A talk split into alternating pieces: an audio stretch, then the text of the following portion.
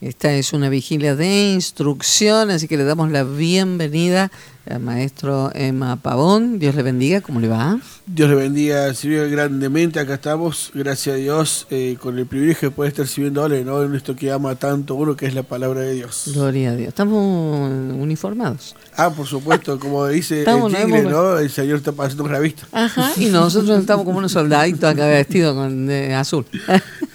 Qué bueno que es eso. Ahí la eh, la verdad que gracias le damos al Señor Emma que esté en este lugar. Y bueno, eh, presentado, teníamos ahí, seguíamos con un tema. Exactamente, estamos un poquito con eh, algo que se había abierto el, programa anterior, en el que habíamos estado conversando sobre simbología y demás, y se había abierto un poco lo que era el anime, los dibujos y la influencia que pueden llegar a tener eh, en el cristiano en general, ¿no? Por ahí uno dice los niños, pero puede influenciar también a adolescentes. Al, al, ser humano en general. Exactamente. Exactamente. Pero vamos a entrar ahí con una, con una aclaración con respecto, porque nos están preguntando desde otra provincia que pudiéramos hacer una introducción ahí. Eh, nos morimos. Gloria a Dios. ¿Qué pasa después?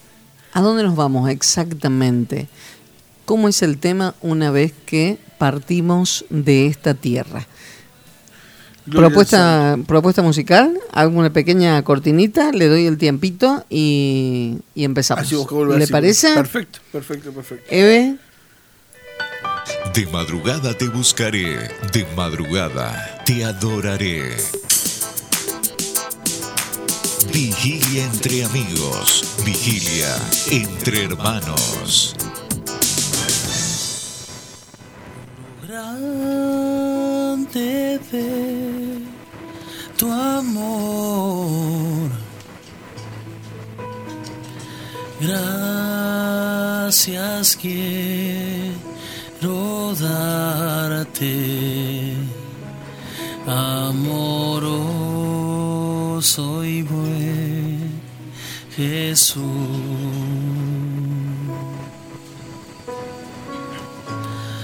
Cuánto tiempo busqué.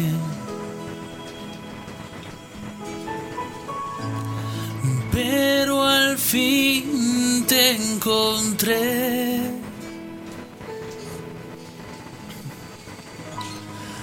No quiero más nada, solo conocer tema.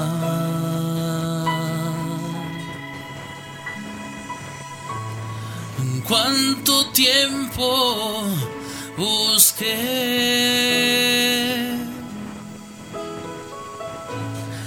Pero al fin te encontré.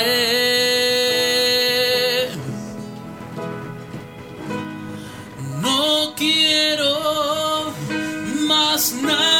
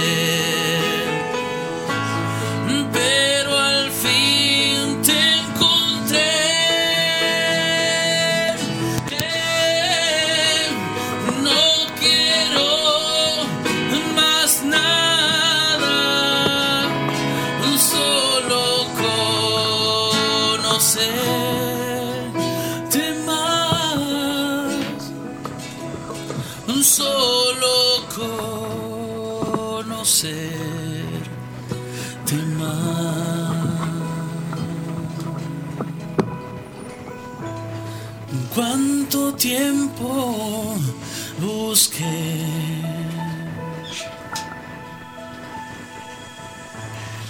Pero al fin te encontré.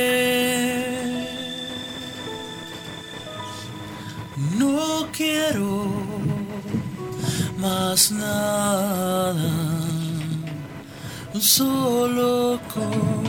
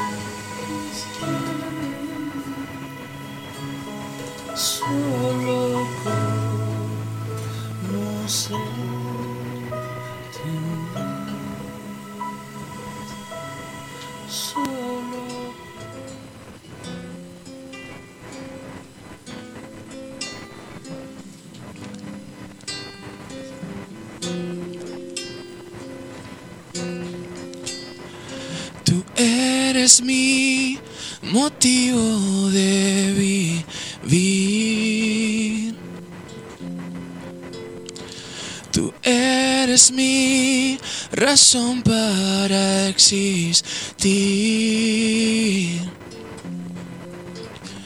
Vivir en un mundo lejos de ti es como vivir en esta vida sin amor. Un minuto en tu 033 minutos en la República Argentina, esta vigilia entre amigos, vigilia entre hermanos, vigilia de instrucción. Nos morimos. ¿A dónde vamos? ¿A dónde vamos? Gloria a Dios. Eh, bueno, hay que partir ¿no? desde el principio un poquito, como para que se entienda.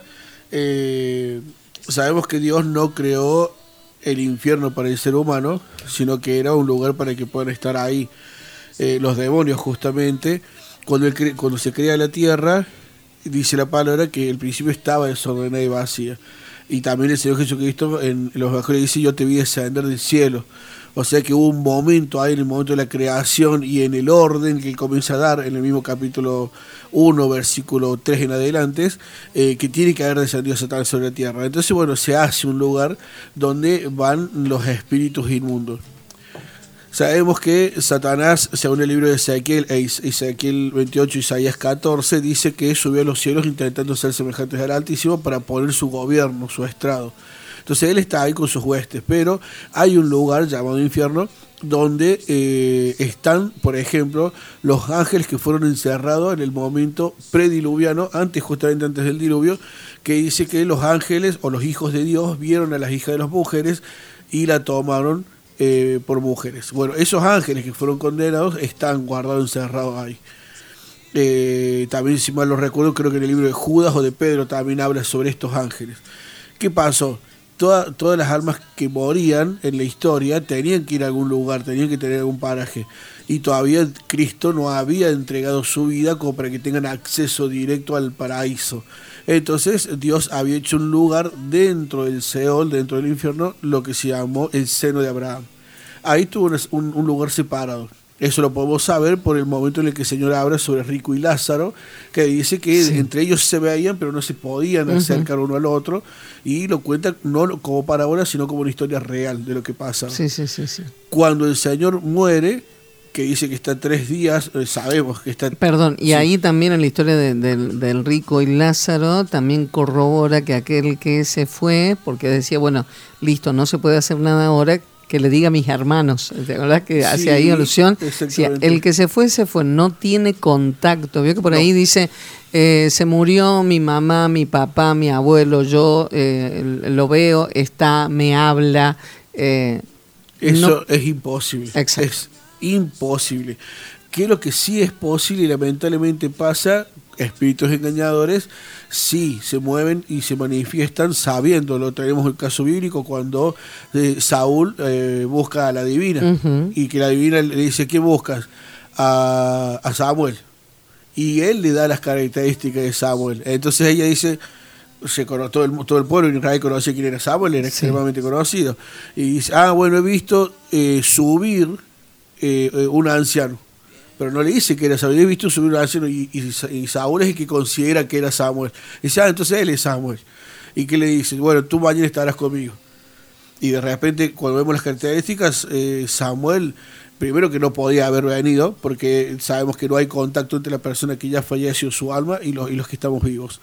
Y después que le dice, le declara, tú estarás conmigo. Y al otro día él muere y fuera de la gracia de Dios. Entonces iba directamente al infierno. Exacto. Así que vemos que el espiritismo, eh, literalmente es espiritismo eso, ¿no? Hablar con los muertos, o como le suelen decir, ne- necromancia, que es hablar con, con los muertos. Y está prohibido terminantemente dentro de la ley de la palabra de Dios el poder convocar o invocar a muertos. Exactamente. Entonces sabemos que... Y eso está dentro de lo que es el espiritismo. Exactamente, Bien. dentro del Eh, tampoco, porque por ahí dice, bueno, la persona que se fue, se fue, yo sé que él me está cuidando. O, me- o ella me está cuidando. Sí, o Tam- ella me ve, o le dedico tal cosa porque me ve, no, no, no, no, no, no te ve. Exacto. No te ve. No hay una, un, un lugar, digamos, específico donde los pueden estar viendo. Exacto. Y, y la verdad que estando en la presencia de Dios, lo que menos quieren hacer es vernos, Ujú. quieren disfrutar de la presencia de Dios. Seguro. Eh, entonces, eh, es imposible el trato o la relación ya con una, una vez la persona falleció. Cuando el Señor Jesucristo fallece, sabemos que Él está tres días hasta resucitar nuevamente. ¿Qué Sí. estuvo haciendo? La palabra nos enseña de que Él fue a buscar lo que se perdió, fue a buscar lo suyo. Es ahí cuando Él va al Seol a rescatar a aquellos que habían por fe durante tantos años habían estado ahí eh, guardados, resguardados por así decirlo. Y literalmente le dice, listo, ya está, ya pagué, ahora vamos. Y a partir de ahí, desde la muerte del Señor Jesucristo en adelante, o la resurrección del Señor Jesucristo, Sí. nosotros tenemos acceso al paraíso. Literalmente. Entonces, toda persona que hoy le toca fallecer va directamente al paraíso. A ver si encontramos la palabrita justa. Eh, teníamos en segundo Corintios, he estado buscando, perdón, porque podemos destacar como que nosotros como que hay tres, tres etapas en la muerte, digamos, lo que es la- la muerte espiritual, la muerte física y la muerte final Bien. sabemos que como seres humanos tenemos opciones a elección, ¿no? O tenemos doble nacimiento o tenemos doble muerte. ¿A qué nos referimos con esto? Nacemos físicamente, por primera vez como todo ser humano, Sí. y nacemos espiritualmente cuando recibimos a Cristo. Si nosotros sabemos que nacemos espiritualmente, tenemos una sola muerte, que es la física. La espiritual no nos llega. Ahora, si nacemos una vez y no recibimos a Cristo, no nacemos espiritualmente, tenemos dos muertes, la física y la espiritual. La espiritual abre el libro de Apocalipsis, por ejemplo, en el versículo 21, capítulo 21, versículo 8, dice, pero los cobardes e incrédulos, los abominables y homicidas, los fornicarios y hechiceros, los idólatras y todos los mentirosos tienen su parte en el lago que arde con fuego y azufre, que es la muerte segunda. Entonces, para todos aquellos que mueren sin recibir a Cristo y sin querer reconocerlo como Señor y Salvador, lamentablemente le tocan dos muertes, la física y la espiritual. Exacto. Ahora, para todos aquellos que hemos entrado bajo la gracia de Dios, no, No hay purgatorio. existe. No el existe el purgatorio. purgatorio. no existe. Lamentablemente sí, eso es una doctrina que se fue dando a través eh, de los años y de, y de poder acomodarse la, una religión como para que la gente sienta algún tipo de tranquilidad de paz, como diciendo, bueno, aquel murió sin Cristo, listo, vos podés hacer actos para que él se salve. Eso es más budista que eh, cristiano. Eso Sí, sí, lamentablemente es más filosofía oriental que cristianismo. Pero bueno, en esa, en esa mezcla, lamentablemente, la gente, muchos cayeron en esa, en esa herejía, en esa falsa enseñanza. Después lo que tenemos, por ejemplo, está en el libro de Corintios, si po- podemos al libro de Corintios capítulo eh, 12, versículo 3 y 4. Y conozco al tal hombre, si en cuerpo fuera del cuerpo, no lo sé, Dios lo sabe, que fue arrebatado al paraíso, donde oyó palabras inefables que no les dado al hombre expresar. O sea, directamente Dios qué es lo que hizo, sabemos que el apóstol Pablo está hablando, redactó él lo que es, relató él, digamos, lo que es la, la- la epístola de los Corintios, y está hablando de su, de, de su experiencia en haber sido arrebatado. Por eso dice, si en el cuerpo o no en el cuerpo, no lo sé, pero él tuvo esa experiencia de ir al paraíso, a ese tercer cielo, eh, donde está la presencia misma de Dios, y eh, por primera vez logra ver lo que era allá arriba, ¿no? Y empieza a eh, relatar de que escuchó palabras inefables que no le ha dado al hombre expresar. Y también en el mismo libro de, de Corintios podemos ir al versículo 5, capítulo 5, versículo 8, que nos dice así. Pero confiamos y más quisiéramos estar ausentes del cuerpo y presentes al Señor. O sea que todo aquel que directamente hoy en día, después de la resurrección de Cristo, le toca eh, fallecer, literalmente va a la misma presencia de Dios. ¿Dónde? En el paraíso. Después sí, una vez que el Señor venga, ¿Y el que no? y el que no, y lamentablemente le toca eh, lo que es el infierno. Perfecto. Eh, una vez el maestro Luis supo expresar de una forma tan clara y tan precisa de por qué va al infierno, porque por ahí decíamos cuando comenzamos a hablar de esto, de que el infierno no fue, no fue creado por el ser humano, Sí. fue creado por los demonios. Y él nos expresaba de, de esta forma. Eh, es tan amoroso Dios que prefiere que la persona sufra en el infierno y no que sufra delante de la extrema santidad de su presencia. Porque imagínense, si la persona con pecados entra a la presencia es consumida automáticamente por la misma santidad, extrema santidad que tiene el Señor. Entonces sufre menos estando en el mismo infierno que estando en pecado presente a Dios. Así que eso, digamos, sería una, una explicación bastante lógica Perfecto. de por qué lamentablemente la persona tiene que ir ahí y es porque va a sufrir menos que estando delante de la presencia de Dios en pecado. Pero nosotros Al paraíso. al paraíso. Lo que hoy se considera paraíso. Sí, sí, sí. Antes era llamado Seno de Abraham, un lugarcito dentro del Seol. Ahora, después de la crucifixión y resurrección de Cristo, que es la que nos da la garantía a nosotros, tenemos pase directo al paraíso. Al paraíso. Y bueno, y después, por supuesto, vendrá lo que es eh, la resurrección de- en el milenio o la transfiguración de los cuerpos. Y eh, venimos a reinar mil años acá, en el- como reyes y sacerdotes, y después de eso, el fin de los tiempos, de las edades que se les suele llamar, que es ya pasar a vivir una eternidad al lado de nuestro Señor Jesucristo en la Nueva Jerusalén. Perfecto. Eh, para la gente ahí eh, que nos, nos pedía, eh, especialmente la gente de San Luis por ahí que le saludamos y le bendecimos y que necesitaba eh, tener una explicación con respecto a esto. 043 minutos en la República Argentina.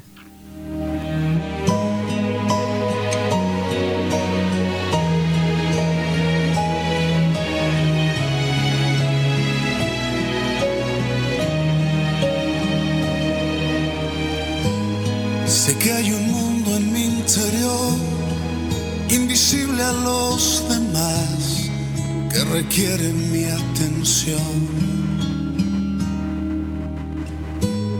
Y cuando el ruido se apagó, me susurra, cuídame, no me debes descuidar. Me hace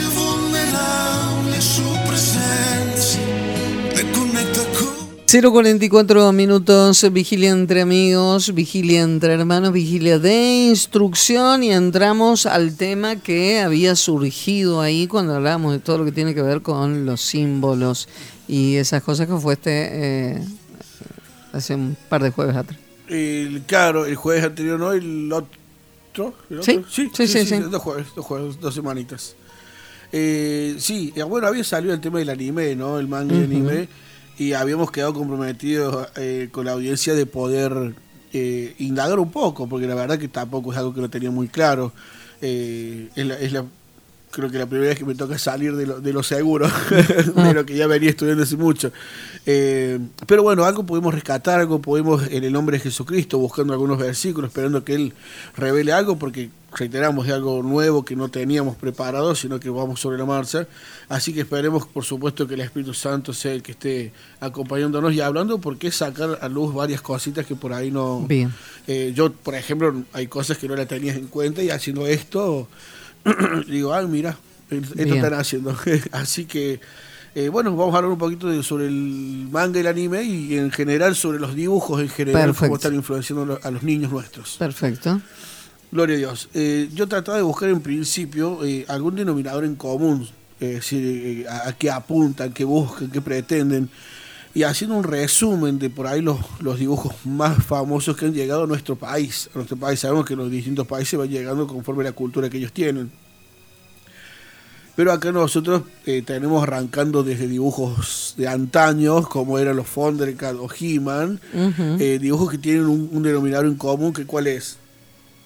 El perso- personaje principal es débil, un tanto miedoso y carece de autoridad.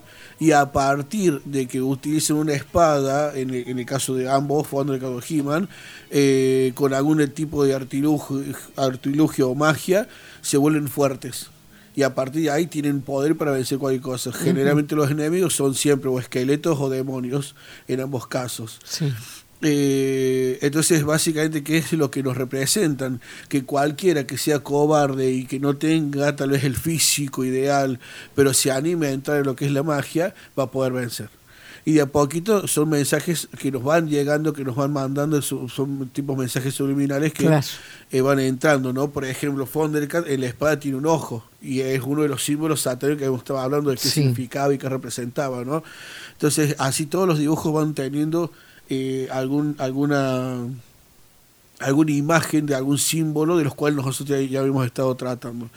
Y bueno, y así empiezan a aparecer los distintos dibujos y cada uno siempre eh, va, encontrando, por ejemplo, cuando uno habla de, de Walt Disney, todas las princesas pasan por básicamente el mismo sistema. Una bruja y que del otro lado, la contraparte de la bruja, que es o una hadita o una bruja blanca. Básicamente están haciendo una confrontación entre lo que es, lo, lo que es la, la hechicería o magia negra contra la magia blanca y siempre gana la magia blanca. Claro. Entonces, como para hacer un resumen a gran escala, ¿no? Sí. Eh, eh, sin hablar, sin hablar de los mensajes subliminales y las imágenes en cada dibujo. Que eso sería para otra otra cosa, porque lamentablemente por radio es muy difícil porque se necesita ver la imagen para Claro. poder mostrar lo subliminal.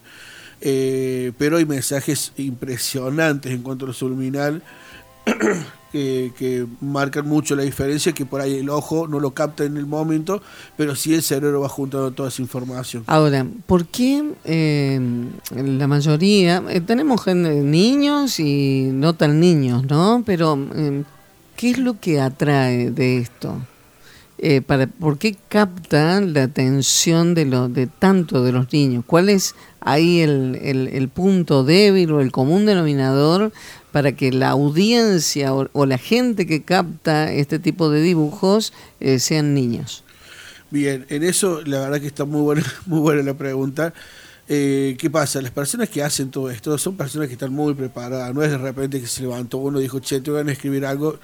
Por eso es que de repente mantienen el mismo libreto, casi todos los dibujos. La princesita que su- es como una novela, no voy a nombrar a la actriz, pero una novela que siempre es pobre y siempre- casi siempre con el millonario.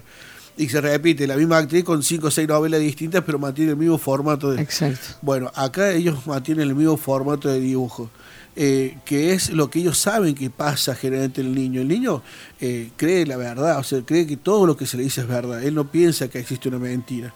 Y sabemos que de repente los ojos son la lumbre del alma. Entonces, si ellos quieren inducir en el alma de, una de un niño algo, le tienen que mostrar. Simplemente con mostrarle ya le basta a ellos para que el niño lo asimile como una verdad. ¿Y qué pasa? Le estás mostrando algo sobrenatural, algo, algo intangible, algo que no podés acceder si no es a través de la magia. ¿Y qué muestran ellos? Que a través de la magia es mucho más fácil, mucho más rápido y mucho más efectivo que esperar en Dios. si de repente ellos dicen, bueno, mira, la Adita, que es la chica esta, ¿cómo se llama? La Cenicienta, era pobre, tenía que ir a un, a un, a un baile y la única forma cual fue una Adita buenita que, la, que en segundos la viste, le pone un carroje y la manda, todo con- hasta con zapatos de cristal. Entonces, ¿qué le están mostrando? Que con la magia vos podés en segundos lograr algo.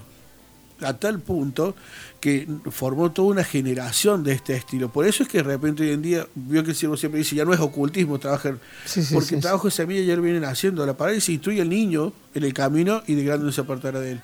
Ellos lo vienen haciendo.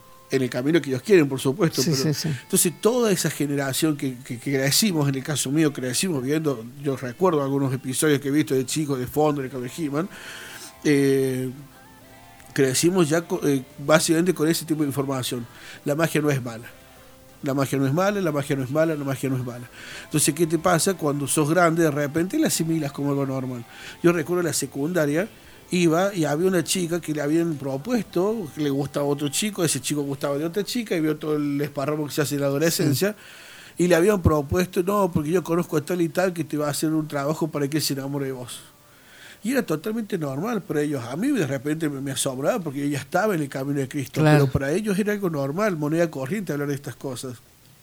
Y si uno va a, a los dibujos, cuando por ejemplo la sirenita está, le quiere, eh, se, enamora del, del que está en la tierra, del príncipe, creo que era algo así, y quiere eh, que la bruja le toma la voz para darle las piernas, la bruja empieza a hacer pócimas ahí abiertamente y dice qué es lo que echa, qué es lo que no echa, qué pone. O sea, no es, no es que cortan el momento del, de- del encanto de hacer la pócima, sino que en, y casi en todos los dibujos también dice eh, qué qué es lo que le están poniendo las pócimas. Entonces ellos lamentablemente le están mostrando un camino fácil. Y el niño que es niño, no entiende, le parece que eso es verdad, va, va asimilándolo. Ejemplo, yo lo pongo a mis niños, me pasa en mi caso, ¿no? A ver eh, este super libro que es eh, de dibujos cristianos. Sí. Claro, y uno le pone ahí el, eh, a David peleando con Goliat, no le pasa nada. No, o sea, no, no le capta tanto la atención. Claro, y si de repente esto te lo han puesto a Hulk peleando con, no sé, con Thanos, eh, una pelea impresionante, rompen todo, destruyen todo. Entonces le llama mucho más la atención un superhéroe que es capaz de hacer cosas más grandes y cuando uno le presenta la realidad, ellos lo llevan a lo irreal. Cuando uno le presenta la realidad de los grandes siervos de Dios, los milagros que han hecho, no les llama la atención. Porque ellos ya han visto superhéroes que pueden hacer cosas más grandes. Entonces, lamentablemente, ellos lo están bombardeando para eso. Para confundirlos y para tratar de irlos adaptando a lo que ellos quieren a futuro. Fíjense que es lo mismo que están haciendo las secundarias. Las secundarias, trabajo de hormiga que vienen haciendo. En el principio las secundarias eran pura y exclusivamente católicas. Arrancamos por ahí. El catolicismo fue el primero que fundó las primeras universidades, digamos, a gran escala. Sí. De a poco, con el ateísmo, se fue sacando eso y se fue instalando que la filosofía y en toda en todo ámbito, en cualquier carrera. Un ingeniero, ¿para qué le sirve la filosofía? Si el ingeniero lo que necesita es hacer cálculos para poder sacar una buena, un- una buena estructura, pero tiene filosofía. Un médico, ¿para qué necesita filosofía? Si tiene, tiene que estudiar el cuerpo humano y la anatomía para poder... Pero todas las carreras tienen filosofía. ¿Por qué? Porque a través de eso le inducen el ateísmo. Ah, Entonces ese trabajo de hormiga que se hace en las escuelas, se hace en las primarias, se hace en los dibujos, lo vienen haciendo hace años. Ahora, nosotros de repente podemos ver que tienen como, eh, no sé si está como más tapado este tema de, este tipo de dibujos, y hay una diferencia con, con estos dibujos que tienen que, que los, los anime y ese tipo de cosas, donde vemos ya cambios de conducta, vemos hasta suicidios, o sea, vemos que hay ahí como todo un trabajo diferente. Sí, sí, sí, sí, justamente. Para, para mí la gran diferencia radica en que todos estos dibujos, llámese Disney o anteriores a eso, eh, lo que ellos pretenden es eh, tratar de visualizar como que la magia es linda, la magia es buena, pero Sí, no, sí, sí. no tratan de influenciarte.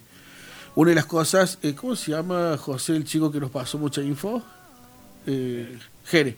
Bueno, Jere nos hizo el gran favor también de, de- de comentarnos un poco sobre esto, cómo es, nos mandó varios videitos explicándonos, eh, y bueno, y aportes que tuvimos extras, y nos daban a entender esto, ¿no? De que, bueno, primero que el manga de anime es japonés, vi- viene del oriente. Sí. Y el Oriente no tiene la misma cultura que nosotros. Ellos sabemos que de por sí en- en- creen en ese panteísmo, donde, donde no hay una ética, una moral tan definida como aquel occidente. Entonces, de repente, ¿qué es lo que hacen ellos? ¿Qué es lo que ven ellos? Dentro del manga y anime hay un universo, hay un universo de, eh, de, por así, de categorías, por así decirlo. Tenés anime, eh, tal vez de- del más bueno, que es el que- más sano, que es el que llegó acá con influencia. Tenés anime de terror, tenés anime, eh, perdón la expresión, pero anime pornográfico, tenés anime de todo a- índole. ¿Por qué? Porque ellos no tienen, en cuanto a la moral de ellos, las mismas restricciones que nosotros. Nosotros Claro. somos un país mucho más eh, un país mucho más cristiano desde la misma colonización, sea católico, evangélico, quien sea, pero tenemos bases bíblicas, por así decirlo, que nos restringía de todas esas cosas. Entonces, todo lo que llegaba de allá pasaba, se editaba y se quitaba todo lo que no, lo que no se podía ver o no era permitido acá, y simplemente llegaban algunas cosas. Allá es mucho más explícito. Entonces eh, sabemos de, por sí nomás que todo lo que nosotros veamos, todo lo que nosotros escuchemos, todo lo que entra por los sentidos, eh, como dice la palabra, la- eh, los ojos son la, la lumbrera del, alma, ¿no? Entonces todo lo que nos entra va directamente a nuestra alma, sea para bien o sea para mal. Entonces entramos en la legalidad que en algún momento hablábamos. Si yo de repente prendo los dibujos y dejo que todo esto se manifieste, se manifieste en el lugar donde yo prendo la tele, sea mi casa, sea la del vecino, sea donde sea. Los Sí. demonios tienen eh, autorización legal para entrar a ese lugar porque uno lo está dejando, uno está voluntariamente rindiéndose a ellos. Y ese tipo de, de- de dibujo, el manga eh, y el anime, puntualmente, lo, lo que tiene es eso, ¿no? Eh, que están abiertas explícitamente a que todos los demonios se manifiesten conforme como ellos lo están haciendo. Ejemplo, la, hablamos de la sirenita. Eh, ¿Me da los ejemplos después? Sí, por ¿Le parece? Vamos a una propuesta musical. Estamos aquí compartiendo con ustedes esta vigilia entre amigos, vigilia entre hermanos, vigilia de instrucción, eh, compartiendo con ustedes esta propuesta. De madrugada te buscaré, de madrugada te adoraré. Vigilia entre amigos, vigilia entre hermanos.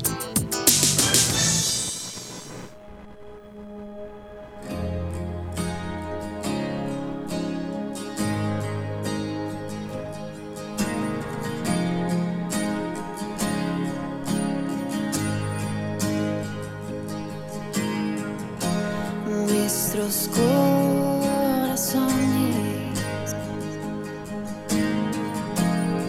Insaciables son.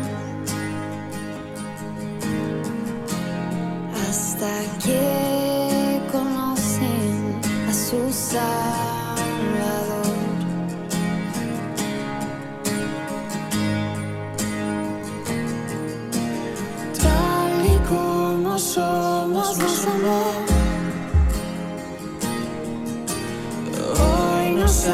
acercamos sin temor.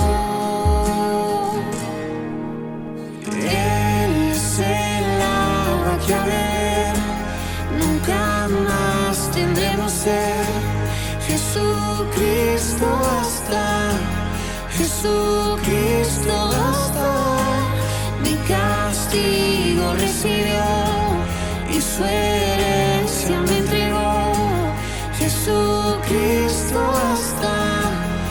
Jesucristo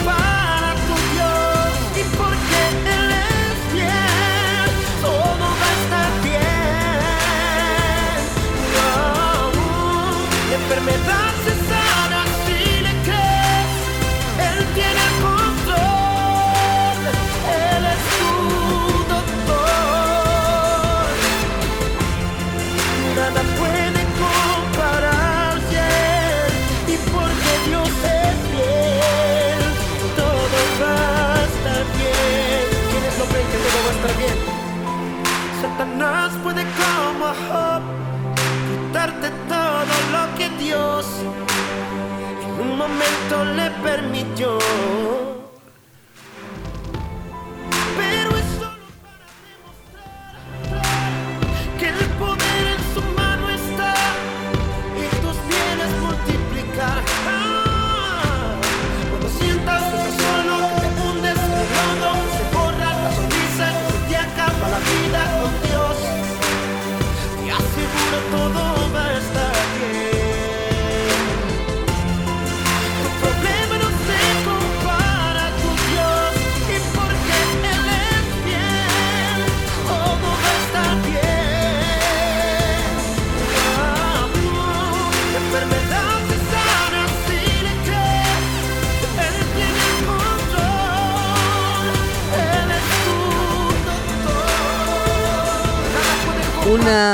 la madrugada, cuatro minutos en la República Argentina. Ahí le paso, Eve, un, un saludito antes, eh, que, que me gustaría que lo pudiéramos estar pasando. Eh, porque la gente está escuchando, aún desde los sanatorios, está escuchando nuestra la vigilia, vigilia entre amigos, vigilia entre hermanos, así que ya le voy a estar pasando para que podamos este, estar saludando a la gente. ¿eh? eh bueno, la gente se va sumando con preguntas. Tenemos dispensación parte tercera y cuarta, sí, para compartirle gracias Eve eh, ahí con todo este material eh, para poder compartir y bueno, teníamos, nos faltaban esas dos últimas eh, partes eh, para poder estar compartiendo con la audiencia y ahí a Susi le saludamos porque yo cada jueves que empezamos siempre me acuerdo de Susi porque es la que reclama la primera. ¿eh?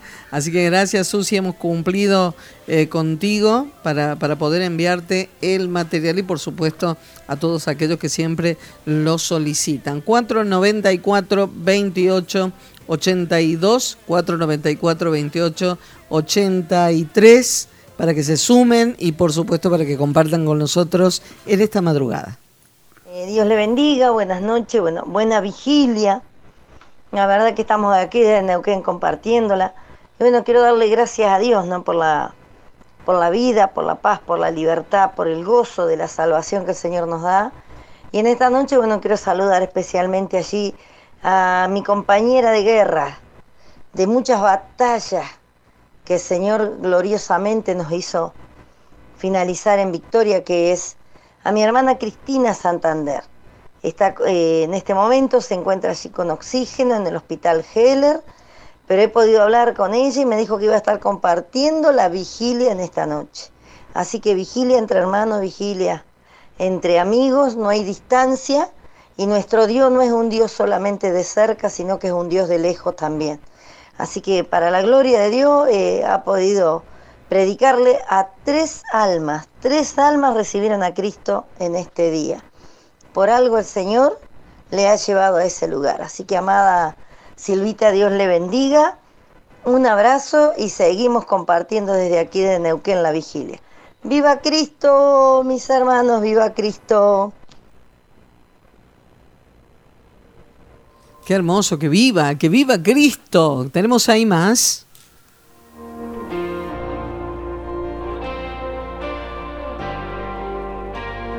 Hola, muy buenas noches. Soy Javier de aquí de la cadera. Estoy escuchando la radio. Muy hermosa la vigilia. Me gustaría escuchar un tema de Jaime Musser. Te pido la paz para mi ciudad. Desde ya muchas gracias. Que Dios me los bendiga muy ricamente. Le multiplique salud, trabajo, misericordia, gracia y paz. En el nombre de Jesucristo. Amén. Ahí escuchamos a Javier Bajito, lo escuchamos ahí en el audio. Eh, bueno, la gente que se va sumando y compartiendo con nosotros y va siendo parte, por supuesto, como cada noche. Bendiciones a la mesa de trabajo. Y bueno, ahí nos piden el. Me dice, me olvidé de pedirlo el, el jueves pasado. Menos mal, porque no lo tenía.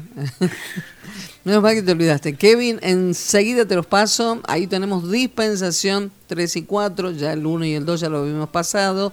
Ludmila y Magdalena que saludan a David Ceballos, por supuesto, y nos hacen pedidos de oración. Les saludamos a todos ellos. Eh, gracias por estar compartiendo siempre con nosotros. La gente se va sumando y nos hacen pedidos de oración. Eh, nos saluda a toda la mesa de trabajo, al hermano eh, Emanuel, se llama Emanuel Pavón, ¿sí? Gloria a Dios, hermoso tema eh, que van a compartir. Nos dice la diaconisa Silvia Garay de San Juan. Gloria a. Dios. Así que bueno, y eh, siguen ganando almas para Cristo acá, dicen 25 de mayo. Bueno, la gente, qué lindo, qué precioso. Y bueno, y ahí no, no- nos manda fotos, hermoso, hermoso lo que, lo que están compartiendo. Así que bendiciones de lo alto para toda la gente que se va sumando en esta, en esta madrugada. ¿sí? Ahí, eh, buenas noches, nos dice Emma, Silvia, todo el equipo de trabajo. Mm, Martín desde los filtros y mm, pasaron un estudio donde... eh, ah, bien, eh, no está todavía, hablan de los elefantes y de las estrellas, que el símbolos y todo ese tipo de cosas, que ese todavía no está. Lo que tenemos, Martín, es dispensación 3 y 4, ¿sí? Ahí la gente que comparte nos dice, pero la gracia de nuestro Señor por, em, fue más abundante con la fe y el amor que es en Cristo Jesús. Claro que sí. Primera de Timoteo 1.14. Gracias le damos a la gente que va compartiendo palabras con nosotros. Bendiciones de lo alto eh, para la gente que se va sumando a través de la radio. Feliz vigilia, gracias por estar. Nos dice Vicenta desde Buenos Aires, Isidro Casanova presente. Ahí compartiendo nos dice, está, bueno, nos mandan material para compartir. Pablo nos dice, ¿por qué dice la palabra de Dios que primero eh, busca a los que murieron en Cristo? Gloria a Dios. Ahí está. Después lo, lo- pero creo que a lo mejor porque no no escuchó la eh, ya estaba explicado, ¿sí? Pero primero los que murieron en Cristo y luego nosotros seremos levantados con poder, ¿sí? Eh, Maestro Pavón, equipo de trabajo, saludos del Siervo Raúl, la pastora Viviana nos dice Tania desde Salta. Muy, muy importante lo que están compartiendo y nos piden las grabaciones, por supuesto. Nos dice bendiciones, maestro, muy edificante lo que están compartiendo. Saludo a mi esposa Tania, nos dice Cristian Pérez, de la Casa de Oración de Salta y saludo para la hermana Virginia y la hermana Daniela que están escuchando la radio y son vidas que hace poquito se han acercado, almas, almitas nuevas, así que les saludamos y bienvenida que decisión importante que han tomado Virginia y Daniela de poder acercarse y formar parte de la familia de Cristo Jesús. Así que bienvenidas a la familia del Señor y Él les corone de favores. Bendiciones. Para añadir, hoy en día los juegos de celular pasaron a primer lugar. Antes eran los anime. Los juegos de celulares tienen atrapado tanto a niños, jóvenes, adolescentes y a mayores. El mm, Free Fry puede ser. Free Fire. Free Friday, ¿cómo se dice? Free Free Fry. Perfecto. Hay juegos que tienen que matar para sobrevivir, o sea, violencia, y hace que los chicos sean nerviosos, atacan los nervios, porque no quieren perder. Producen enfermedades como la epilepsia. Nos cuentan acá, sí, es así. Eh, gracias por el dato. Justamente por eso queríamos ver primero cuáles son las características de aquellos que van captando eh, y cuál es el propósito, ¿sí? ¿Qué, qué es lo que persigue Satanás? Eh, maestro, Emma, Silvia, equipo presente aprendiendo con ustedes. Saluditos. Nos dice eh, saludos para Silvia Orellano que está atenta en compañía de ustedes. Bendiciones. Nos dice su hermana Gladys Orellano. Gracias, Gloria compañerita. Bendiciones de lo alto para vos. Y bueno, Silvia, que sea de mucha bendición. Nos hacen pedidos de oración por trabajo y por la familia. Walter. Y nos dice, perdón, quiero preguntarle. Mi hijo... eh, Ah, bien. Eh, sí, sí, sí, pues sería el caso. Por ejemplo, acá dice, eh, su hijo empezó el primer grado en un colegio católico, ¿sí? Me da el nombre. ¿Cómo tengo que actuar para que él siga el camino de Jesús y no el de la religión?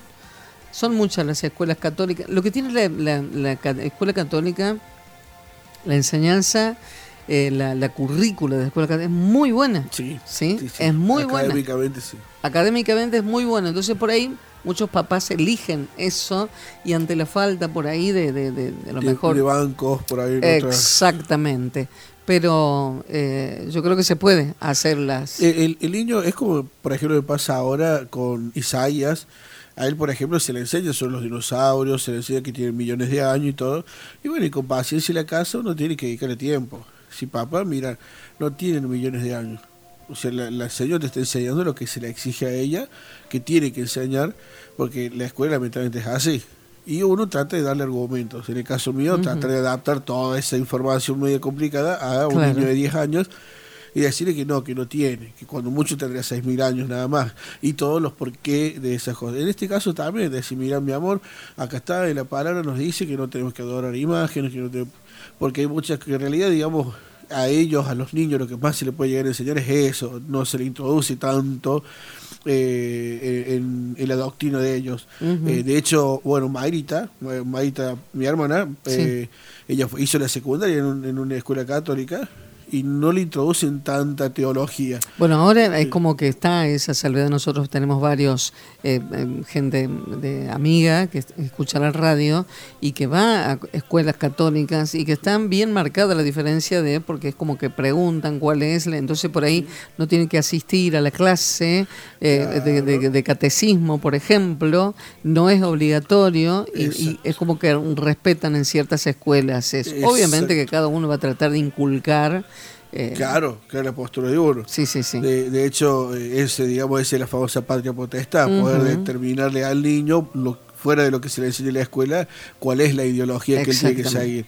Pero él con paciencia, simplemente mostrándole los argumentos bíblicos, eh, el niño no, no se va a confundir, son, son realmente muy inteligentes. Y por ahí tener esa sabiduría para enseñarle, porque a veces hay papás que exponen mucho a los niños. Con ese conocimiento el niño lo lleva a la escuela, eh, después el niño Entonces hay que, hay que tener Claro. ciertas estrategias, ¿no? Y Para, tratar de que eso quede en casa. Exacto. Sí, sí, sí. Sí, la porque es manera- verdad, hay algunos que tienen su carácter y lo llevan, pero perfecto que lo lleven. Pero por ahí eh, eh, tratar de, de cubrirlos también un poco, ¿no? Sí, Porque nosotros por ahí tenemos niños, sí, todo del diablo, todo esto. entonces, de repente los van como apartando y la- el que va a la escuela es el niño. Entonces hay que, hay que tener cuidado y como dice usted, reforzar en casa eh, todo eso, pero también saber cuál es la información que yo puedo llevar y cuál no.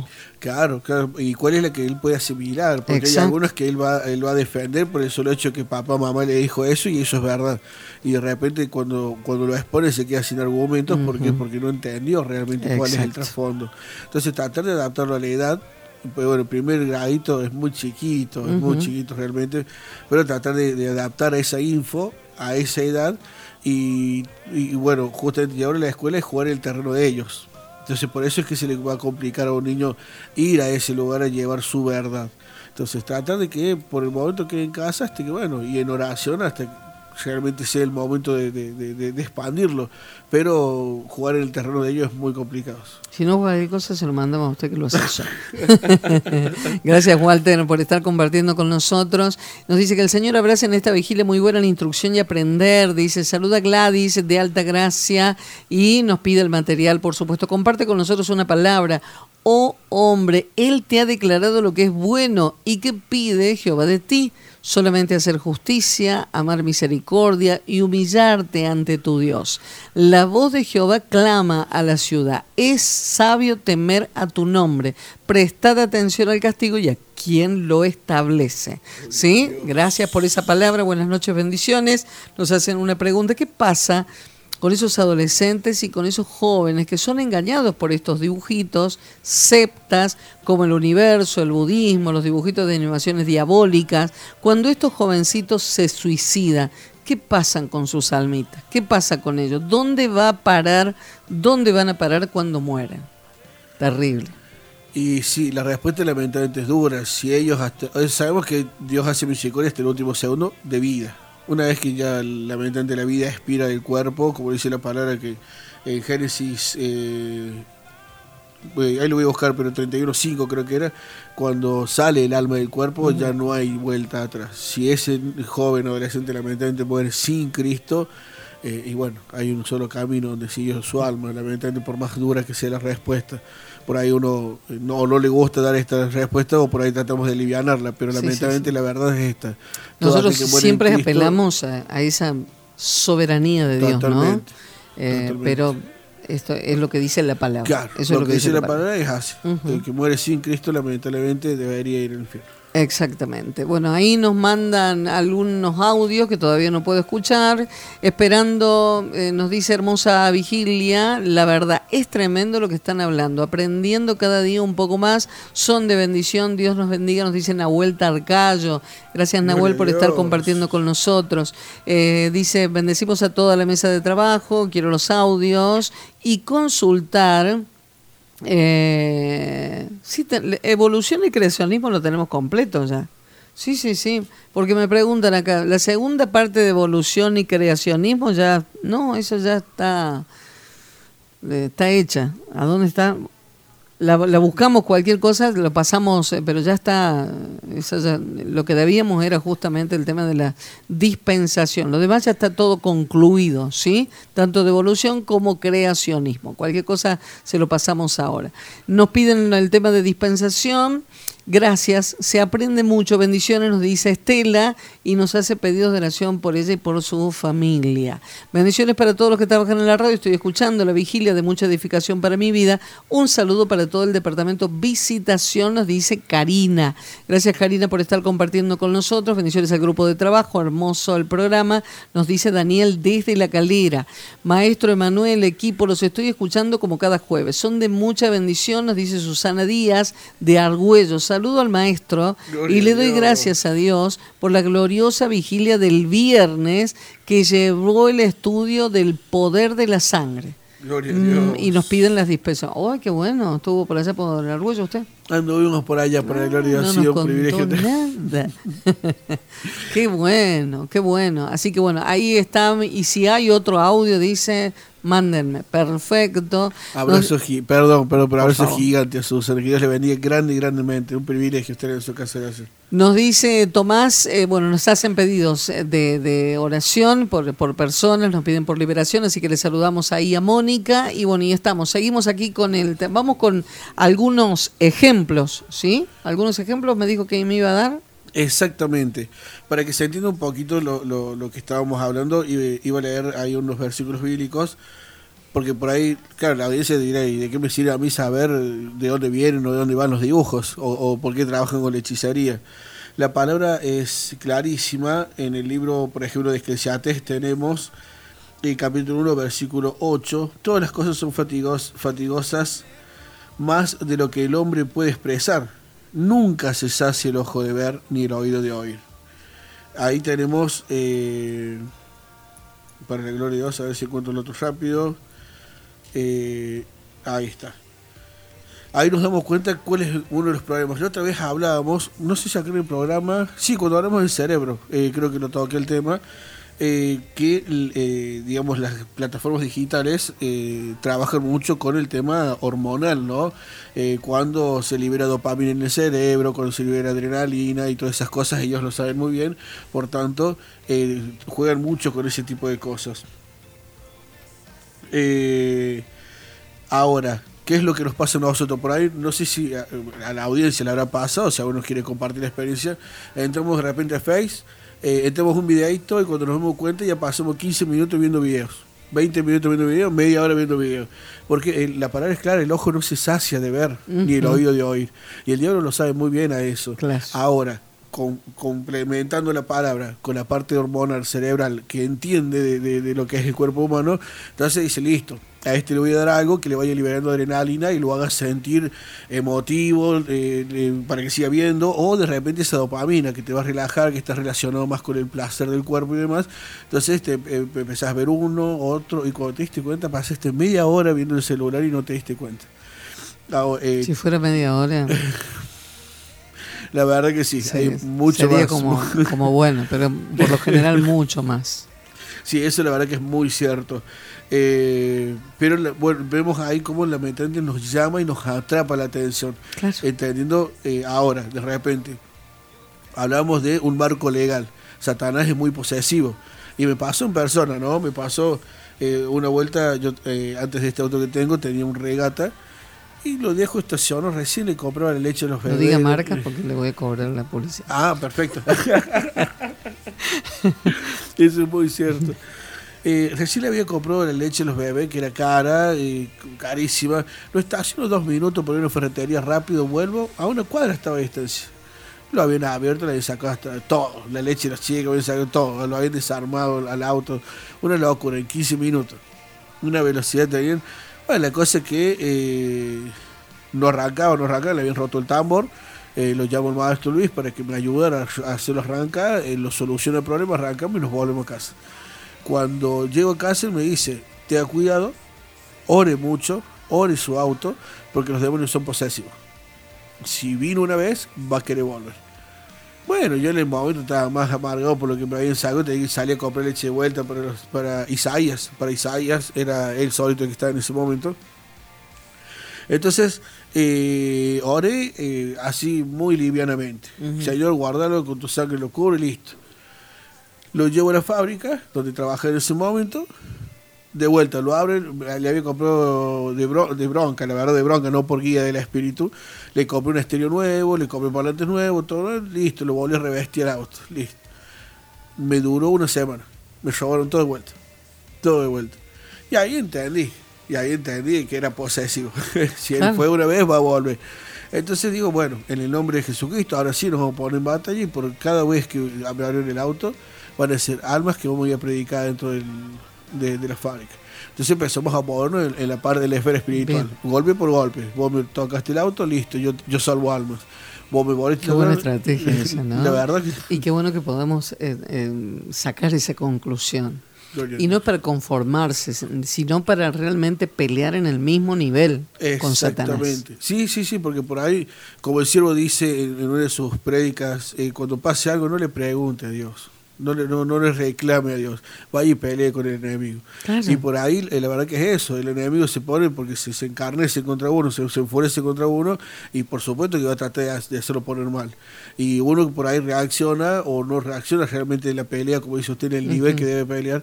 Y, y, y realmente que esto hay que presentarle batalla así, ¿no? Claro. Así, Eh, así que bueno, me había ¿Qué es, lo que te, propuesto- qué es lo que te duele, Satanás? Y te duele que te robe las almas. Listo, te robo Es- las almas. Exactamente. Las almas son del Señor. Te las robo. Listo.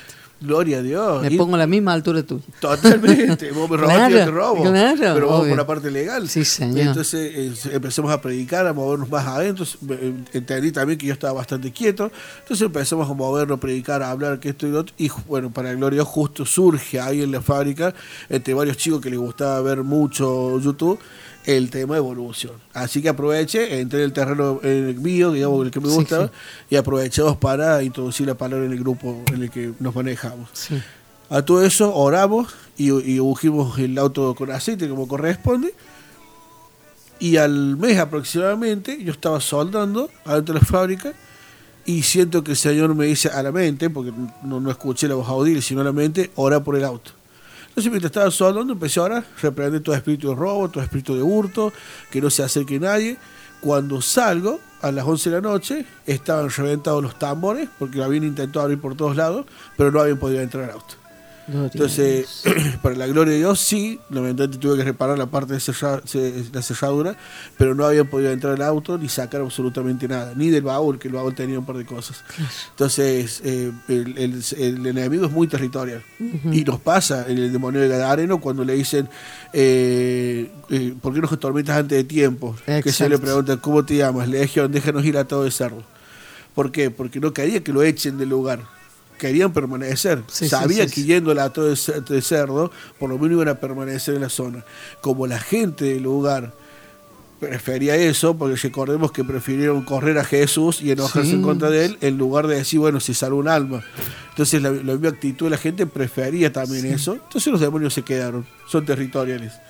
Cuando nosotros empezamos a abrir ventanas, en este caso, con la música, la Bueno, música eh, por ejemplo, usted, perdón, decía, hablaba justamente de eso, que de repente uno por ahí ve un videíto, ve dos videitos, y bueno, y este sistema que también, aquello que usted busca en Google, aquello que de repente, bueno, empieza, es, ¿cuál es la información que usted busca en Google? De esa información le va a empezar a llover. Este es el videíto que ves y, y te van a empezar a mandar e- eso. ¿Por qué? Porque justamente está preparado todo el sistema como para eh, trabajar y que uno ceda ante eso. Exactamente, exactamente. Es el sistema con el que se está trabajando. Y ahora, sabiendo que Satanás es legal, él va a decir, bueno, pero si vos estás viendo lo mío, a mí me corresponde entrar ahí. Recordemos que la palabra en Job, Satanás que hacía, lo acusaba a Job. Y el Apocalipsis que dice, va a arder en el lago de azul y fuego aquel que acusaba a los santos día y noche. Sí. Está para acusarnos. Ese es su trabajo. Sí, sí. Ahora, si nosotros le damos lugar viendo todas estas barbaridades, es por supuesto donde va a empezar a manejar serie y decir, bueno, che, aquello puedo tomar posesión del terreno porque están viendo lo mío. El pecado, sí, como siempre lo decimos, el pecado no es en lo que yo puedo ver una vez. la Exactamente. Es la segunda. Porque ya lo hago voluntario. Exactamente. Entonces, bajo la voluntad, ya entramos en la legalidad de esa. Porque nos pasa, por ejemplo, nosotros tenemos una página, estamos viendo, me pasó a mí, estamos viendo un mensaje del corazón y de repente aparecen las ofertas ahí en la esquinita. Sí. ¿eh? Mujeres, cosas. Sí. ¿qué- ¿Por qué me aparece eso? Si yo no tengo, estoy, estoy viendo un mensaje del corazón. ¿Sí? Bueno, a mí me pasaba utilizando una aplicación de una Biblia y te aparecían anuncios totalmente mundanos y también así como hasta, hasta mujeres ro- poca ropa. Es decir, estás leyendo la Biblia y te parece Ujú. a tener que eliminar ese tipo de aplicación, descargar otra donde no tenga ese tipo de, de Sí, sí, publicidades sí, sí. o por lo menos denunciarlas. Veo que algunas publicidades se pueden denunciar. Entonces eh, es tremendo, es tremendo cómo se maneja el enemigo. Pero ¿qué es lo que nos dice la palabra? Lámpara del cuerpo es el ojo. Así que si tu ojo es bueno, todo tu cuerpo está lleno de luz. Pero si tu ojo es malo, todo tu cuerpo está en tinieblas. Y es ahí donde lamentablemente Satanás juega esa legalidad. Por eso es que de repente vamos a ver en el niño o en el adolescente un cambio de actitud. Porque se está alimentando de eso. se está alimentando lamentablemente eh, de, de demonios, de ira, de, de peleas. Hoy en día ha cambiado un poco la manifestación y ya no es tanto hechicería y brujería, porque casi prácticamente está aceptado. Ahora es muchísimo el tema del LGTB. Eh, hay dibujitos totalmente normales que no son orientales, pero son norteamericanos y sale papá y papá criando a un niño. O vemos eh, parte subliminal, parte no, la película de, un- de las cigüeñas, no recuerdo ahora el nombre. Eh, bueno, se fue el nombre ahora, pero es la las cigüeñas que iban, eh, típica historia de la cigüeña que lleva el bebé, y el final de la película sale un matrimonio con un bebé, otro matrimonio con un bebé, dos mujeres con un bebé, dos hombres con un bebé, y así empieza a introducir a la mente Claro. del niño que es totalmente normal que papá, o sea, que papá y papá sean, sean las cabezas de la familia. Claro, claro. Y lamentablemente lo van aceptando, lo va aceptando el niño, cosa que a futuro pase lo mismo que con el ocultismo. Pero nos pasa a la gente en general. Aquello que hoy consideramos malo, mañana con el tiempo ya no lo consideramos tan malo. Exactamente. Y bueno, Hitler, que fue la mente pero más perversa que, que, que tuvimos en el mundo, una de las mentes más perversas, él mismo decía, mm, di una mentira 100 veces y todos creen que es verdad. Entonces de a poquito te van metiendo estas, estas falsedades, falsedades y lo vamos asimilando. ¿Pero por qué? Porque la pared es clara. Todo lo que vea tu ojo. Si tu ojo ve cosas buenas, estás lleno de luz. Si tu ojo está viendo cosas malas, estás en tinieblas. Y recordemos un ejemplo que habíamos dado eh, eh, en, otra, en otra ocasión, que era eh, el tema de, de la luz, ¿no? Eh, la luz no, la, la oscuridad no se puede estudiar. La, la oscuridad literalmente es ausencia de luz. La luz sí se puede estudiar en fotones, en energía, energía calórica, como se quiera, se quiera estudiar, pues se puede estudiar. Igual pasa eh, con el frío y el calor. El frío no existe, literalmente lo que existe es ausencia de eh, calor. Y eh, en el hombre vemos que de repente que el ojo esté lleno, eh, que esté viendo cosas malas, está en tinieblas. O sea que literalmente, ¿qué es eso? Es ausencia de Dios, ausencia de Dios en su corazón. Eso hace que brote toda esa naturaleza humana, esa naturaleza eh, eh, inmunda, por así decirlo, donde va a haber falta de respeto, va a haber agresividad. va- Por eso, por ejemplo, en el estreno de la película, de, de- de una de las películas de Batman, uno de los, de los que ha habido el cine va con una ametralladora y mata cientos de personas. Sí. ¿Por qué? Y estás alimentándote de eso. Veamos el Batman original, el que se vestía de azul con gris, y veamos las películas actuales, donde todo es negro, todo es ciudad gótica y todas esas cosas que se manejan eh, totalmente rodeadas de demonios y todo el tiempo en la oscuridad, en tinieblas. Ca- cambiaron totalmente, digamos, lo que es eh, el- el- el- la idea de ese Batman gracioso que bailaba y que hasta jugaba por momentos a las películas que vemos hoy en día. Son totalmente diabólicas. Y a, y a medida que vamos alimentándonos de eso, lamentablemente vamos a ir reaccionando eh, de acuerdo a ese tipo de cosas. Claro. Y el niño que no entiende lo manifiesta como él puede. Y él, lamentablemente, su manifestación es un pedido de auxilio, es un pedido de ayuda que está haciendo. Cuando empieza los gritos, cuando empieza con sus berriches, él en realidad lo que está haciendo es demostrando de lo que se está alimentando. Y es ahí cuando el papá o mamá tiene que actuar. Es decir, es más, tendría que actuar antes previniendo de que no ve ese tipo de cosas. Pero en el caso de que empiece a ver, porque por ahí llegan muchos, muchas consultas y dicen, uy, pero mi hijo hace esto, mi hijo, mi hijo no duerme de noche, mi hijo... Y pero Sí. si se está alimentando de demonios, lamentablemente después le va a costar conciliar el sueño también porque el demonio es astuto, donde vas te molestas en el momento del reposo, del descanso.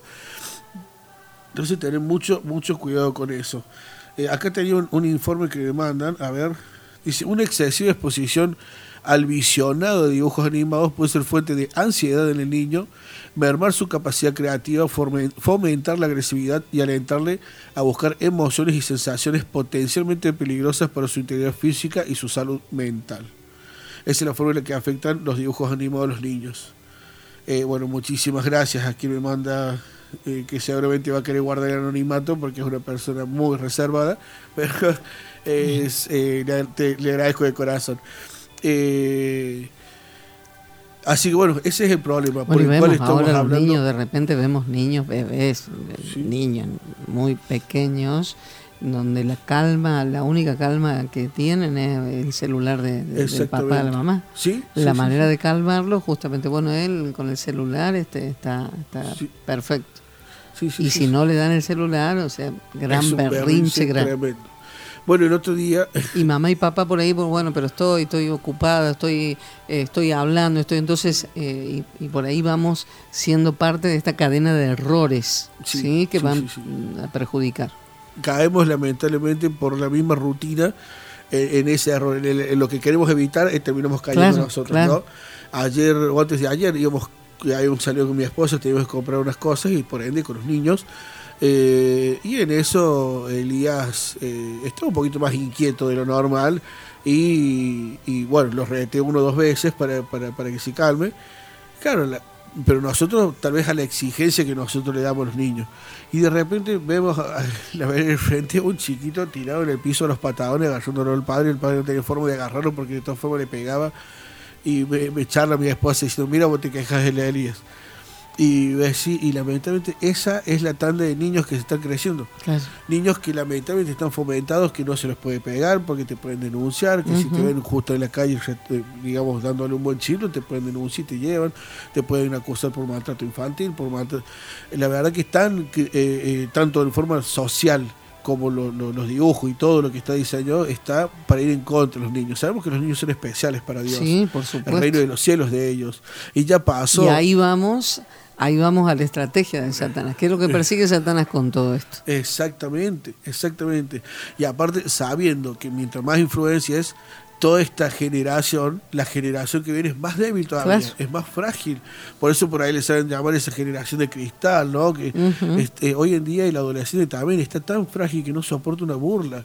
Antes, yo me acuerdo del el famoso bullying, te charlaban y te charlaban, pero no te cambiaba tu Siempre, siempre personalidad. existió. Siempre existió la burla. Hoy en día se estresan de tal manera que en 12, 13 años se están matando, buscan resolver su vida, acabándola, cuando de repente podés resolverla conversando, hablando, preguntando. Eh, eh, eh, pero también eso a qué nos lleva.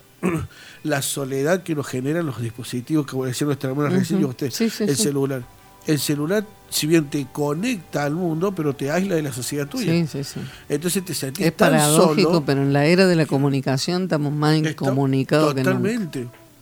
Entonces, digamos, eh, ahora salió el famoso metaverso, que el metaverso es ese, ese universo virtual donde vos podés entrar, dialogar, inventar, un- inventarte un avatar y a partir de ahí dialogar con distintas personas, hacer tu propio mundo conforme tus propias creencias y formas. Entonces están eligiendo mucho eso en lugar de salir a sociabilizar. Por ahí me pasa los míos. Los míos, por ahí el rato que lo dejamos, son tres zombies. Y eh, Elías por un lado, Eliseo por otro y Isaías por otro. Decís, chicos, salgan a jugar. ¿Y aquí vamos a jugar, papi? Eh, Encima hay que meterle juego, porque Claro. no, no, apaguen ya el celular, apaguen todo, apaguen la tele y salen afuera a jugar, porque no puede ser que estén con esas cosas todo, todo el tiempo, o un rato prolongado. Entonces, eh, cuanto más de repente a un adolescente, con todas las complejidades de la adolescencia, se, se centra en el, en el celular, deja de tener un- un- una vista o fomentar amigos, porque ¿cuál es el problema que tenemos? Especialmente en la adolescencia, el niño dentro de todo se lo puede tratar, el adolescente es más complicado. ¿Qué le pasa? El adolescente, eh, su medida y su vara es el otro adolescente. Sí. Por eso vamos a ver que generalmente el grupo se mueve en manada. Es decir, si todos saltan, saltan todos, no va a saltar uno solo en el grupo. Si uno solo estudia, van a estudiar todos. Y si uno solo se porta. No, no, o sea, generalmente el adolescente con el grupo que se mueve, se mueve en manada. Se mueve porque la medida de todas las cosas es el que está al lado tuyo. Claro. Ahora, si yo no tengo a alguien con quien apoyarme, ¿qué pasa? El niño va creciendo en, una, en una familia normal, digamos, ¿no? Que de repente eh, tiene papá que lo ama, mamá que lo ama, sabe que lo aman, pero ¿por qué sabe que lo aman? Porque es hijo, porque desde que él nació tiene amor. Ahora, cuando entra en la etapa de la adolescencia, el que recibe amor por lo que él es, ¿Por qué? Porque es gracioso, porque es activo, porque es bueno en un deporte. Entonces vamos a ver que de repente que juega el fútbol y recibe atención de sus compañeros, sus amigos, quiere jugar mejor para seguir acaparando esa atención, porque es lindo, porque es bueno, porque te libera dopamina, porque te libera adrenalina. Ahora, si él es gracioso, va a querer ser más gracioso todavía. Ahora, si él es malo, va a querer ser más malo todavía. Va a potenciar aquello por lo cual lo quieren. Eso es una realidad en la adolescencia. Entonces, si de repente vos le quitas todos esos amiguitos por un celular, él no va a tener donde descargar todas esas emociones. Y de repente agarra, le pone dos o tres que le hacen bullying, se le burla y todo, y por supuesto por algún lado va a estallar. y por dónde estalla quitándose la vida. Ahora, un adolescente normal, ¿qué pasaba? Venía dos o tres, te hacían burla y vos tenías tu grupito de amigos que te aceptaban. Entonces no te importaba aquel grupo, porque tenías alguien que te aceptaba por lo que vos sos. De repente te sacan todo eso y no tenés nadie que te acepte. Y papá y mamá ya no te importa su aceptación, porque sabes que la tenés, no la tenés que ganar. Entonces ese es uno de los grandes complejos que tiene un adolescente. Y a partir de ahí, ¿por qué de repente ellos dedican o dedicaban tanto tiempo a conservar? Veo que por ahí cuando entran a la adolescencia, le habrá pasado seguramente, están mucho tiempo, o, o voy a jugar con los chicos, voy a jugar con esto, voy a hablar con, o jugar, todo el tiempo pasan mucho tiempo con sus amigos. Y es por eso, porque ellos están cuidando esa relación social donde empezó a notar que existe un amor que depende de lo que él es. Y a partir de ahí comienza su crecimiento moral, espiritual, intelectual y demás. Y por eso también que la Biblia dice, júntate con sabios, serás sabio, Sí, júntate con necios, serás necio. Entonces, viendo todo este tipo de cosas y viendo que lamentablemente la sociedad te está aislando porque te está metiendo en un mundo virtual donde tenés 1.400 millones de amigos, pero ninguno realmente da la vida por vos, entonces cuando te viene el problema, no tenés dónde apoyarte. Sí, lamentablemente es tremendo, pero a esto lo está llevando la tecnología y todo el tipo de estos de dibujos Claro, que estamos viendo. claro. Estamos compartiendo con ustedes una de 41 minutos en la República Argentina. Vigilia entre amigos, vigilia entre hermanos, vigilia de instrucción.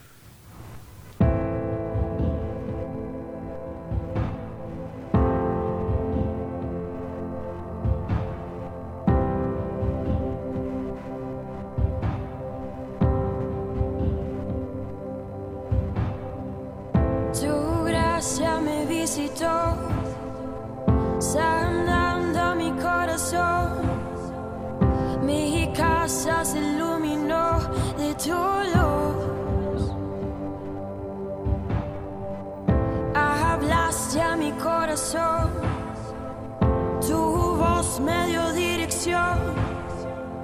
Camino al amparo de tu luz. Y en la tempestad estaré seguro, tú me sostendrás con tu brazo fuerte, tú mi buen pastor, guiarás mis pasos, cuidarás de mí. Tempestad estaré seguro, tú me sostendrás con tu brazo fuerte, tú mi buen pastor, guiarás mis pasos, cuidarás de mí.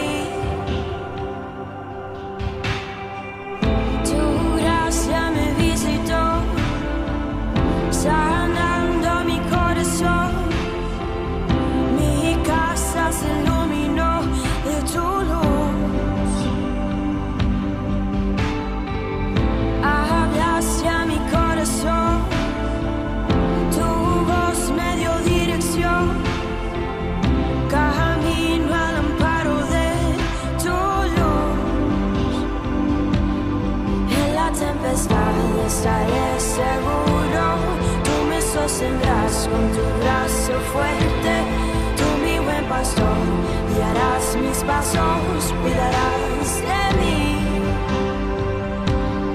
En la tempestad estaré seguro, tú me sostendrás con tu brazo fuerte, tú mi buen pastor, guiarás mis pasos, cuidarás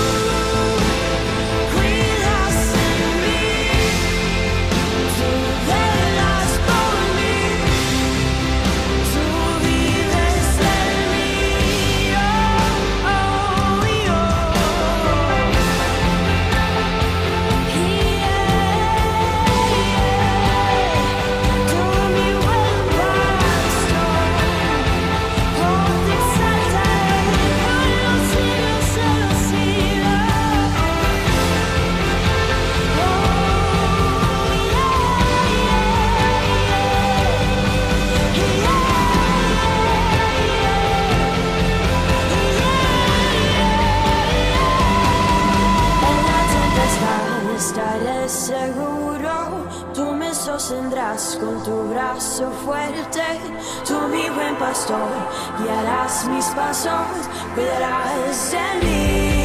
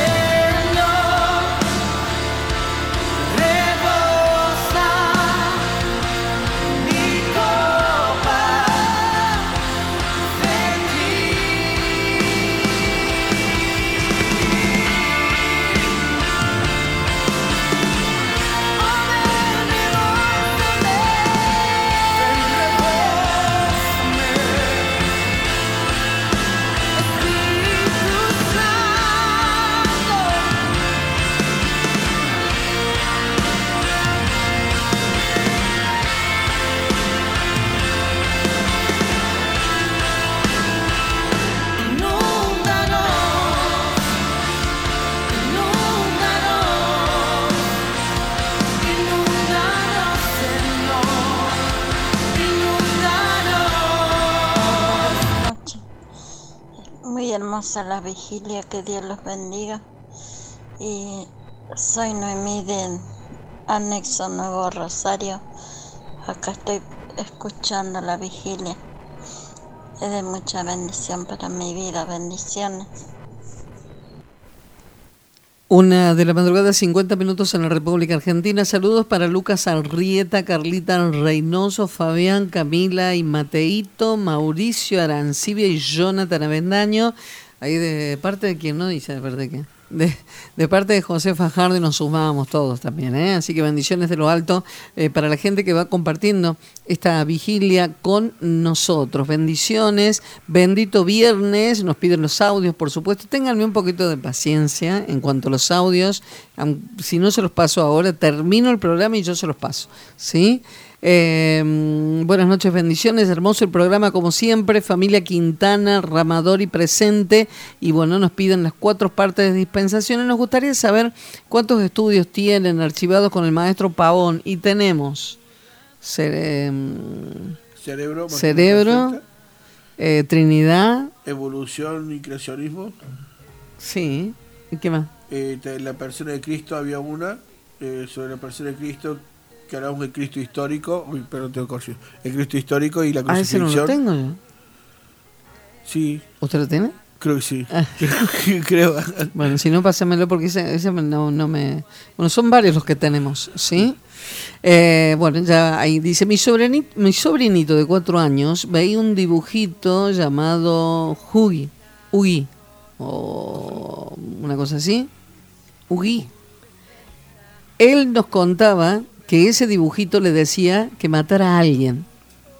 En ese caso, ¿qué se puede hacer? Bendiciones. Él nos contaba que ese dibujo le decía que los muñecos hablan. Y él habla con un oso de peluche que tiene y lo manda a que mate a alguien. Terrible.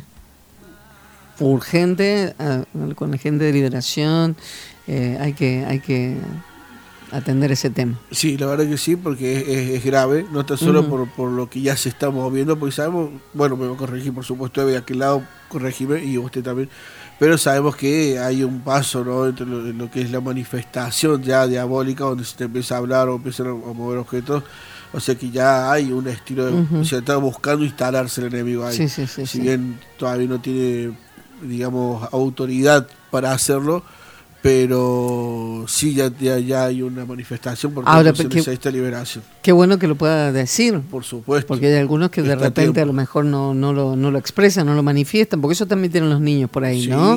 Muy reservados Sí, sí, son.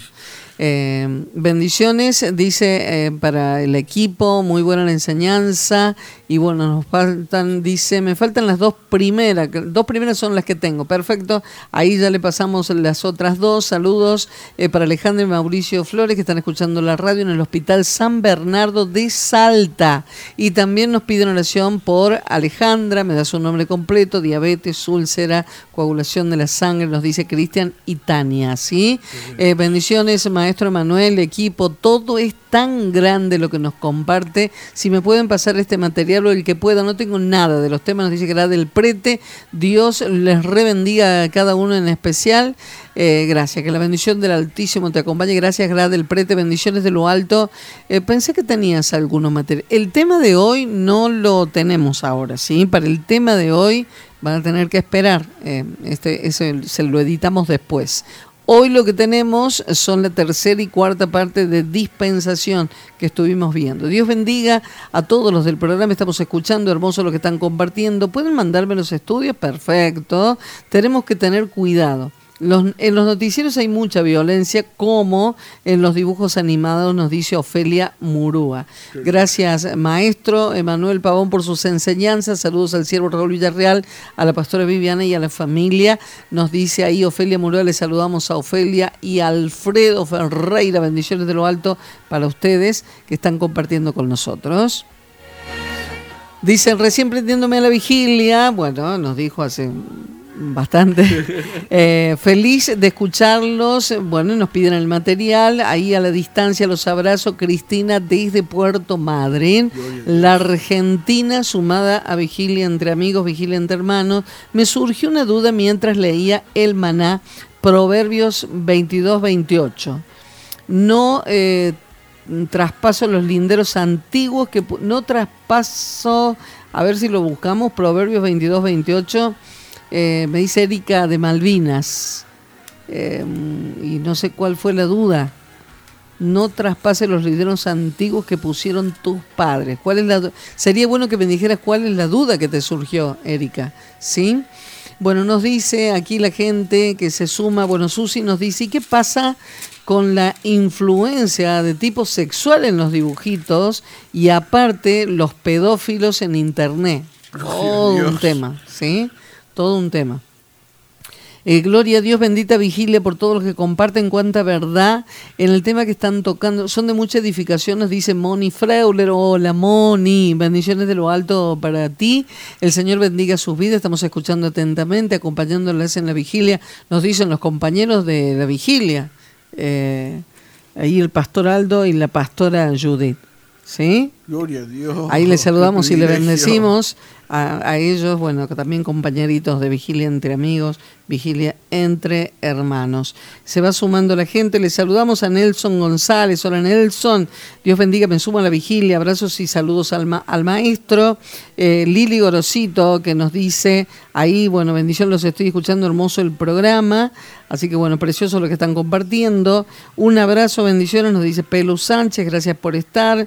Le saludamos y le bendecimos ahí a la gente que va compartiendo, que me, me pide el maná que no lo tengo todavía. Hola amiga, como siempre, en compañía en esta vigilia, gracias. Eh, dice, me llena de gozo. Dios te abrace, saludos a la mesa de trabajo.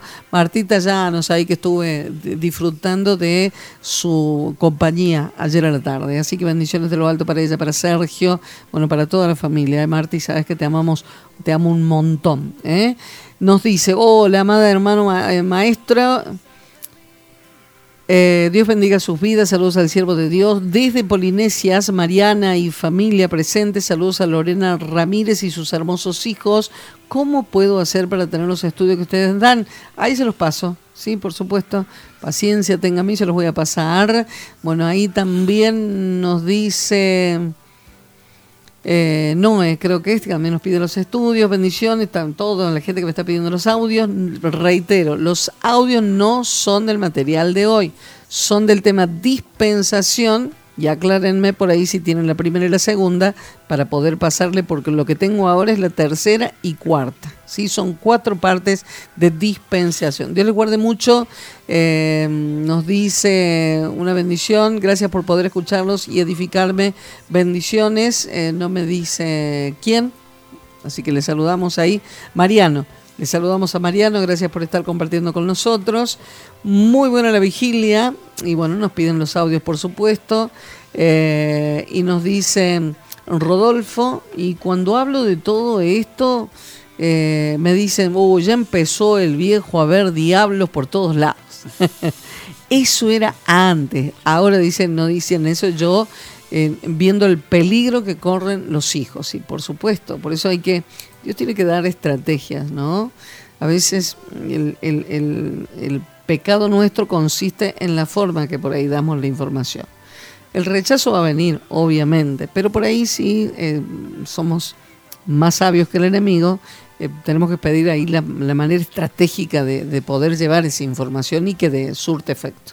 Totalmente, como siempre citamos el ejemplo del apóstol Pablo cuando entra ¿no? Eh, a, Grecia y empieza a ver Sí. de repente todos esos ídolos, sabía que si empezaba a contender no iba a quedar nadie ahí. Y estaba con bronca, como diría, ¿eh? hablando mal y pronto. Claro, o como sabía Porque decir dice él, que es- ardía, alguna Sí, cosa así sí, empieza el sí, versículo, ¿no? Ardía en su interior, si no me equivoco, al, al ver Se esa idolatría. Eh, se enardeció su corazón. Sí, sí, sí, Sin embargo, usó estrategia. Ese Dios que no conocen es el Dios que yo predico. Eh, hoy lo escuchaba al ahora pastor- sería la pregunta, ¿qué hago cuando me enardezco? ¿Mm?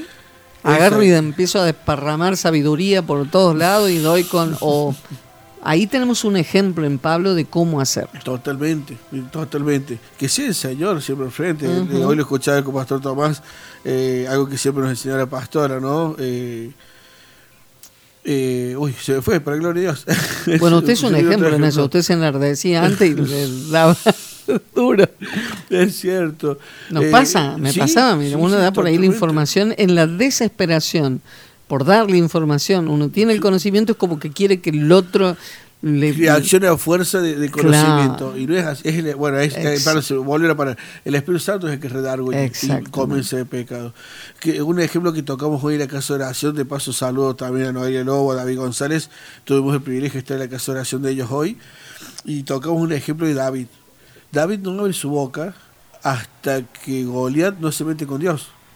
O sea, cuando uno empieza a leer el relato, se presenta David, aparece, estaba Goliat del otro lado, y Goliat es el que empieza a, darle, digamos. Eh, así que vienes a mí como, si yo fuese un perro, vienes con palos, eh, ahora te maldigo a ti y a tus dioses. Y ahí empieza David a retarlo también. Dice, ah, bueno, esta tarde te entregaré tu carne a, lo- a los, a los buitres. Entonces, eh, el que espero que entre Dios en la batalla. Porque Dios es el que iba a ganar la, la guerra, no él. Él sabía que contra ese gigante de tres metros y pico no iba, no iba a hacer nada. Pero ahora, si la pelea entre él y Dios, en lugar de Goliat y David, que sea Goliat y Dios, la, la guerra estaba ganada.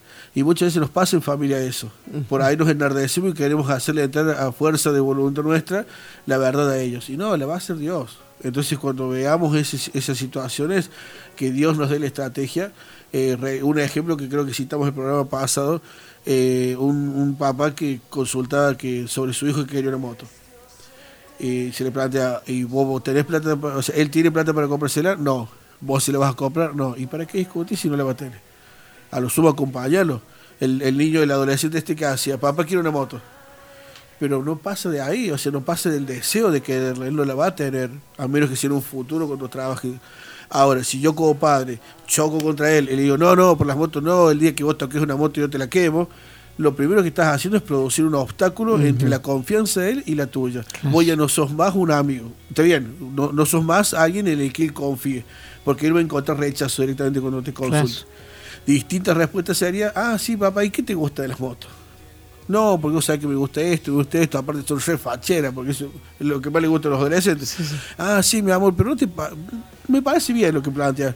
Pero yo te pregunto, ¿no te parece un poquito más seguro un auto? Te guarda de la lluvia, te guarda del sol, podés llevar cosas. A mí me gusta más la moto. Claro. Entonces, digamos, ante esa situación, tratar de no chocar, Exacto. sino tratar de acompañar lo que él vea, de que, puede, que hay una confianza. No digo que él vea un amigo, porque seguimos siendo papá Sí. y seguimos teniendo restricciones sobre él, pero sí que vea una confianza. Es como el caso de este niño que de repente por ahí él veía y los- lo que le decían los dibujos y lo pudo compartir. Claro, Entonces está bueno exactamente. eh, poder compartirlo. Exactamente. Eh, maná de hoy, Mateo, Mateo, maná de hoy, sí, hoy es viernes 4 de marzo, Mateo 10 del 1 al 25, Levítico 7, 8, Proverbios 22. Son unos Boy Scouts, gracias, nos pedían el maná. Eh, bueno, nos dicen si puede ser, nos piden las grabaciones, por supuesto que sí, no me ponen el nombre, ya me mandaron otro maná, qué bueno, qué atenta la gente. Hola, eh, bueno, nos ponen ahí. Eh, no tengo nada de dispensación, por supuesto, ahí le pasamos después.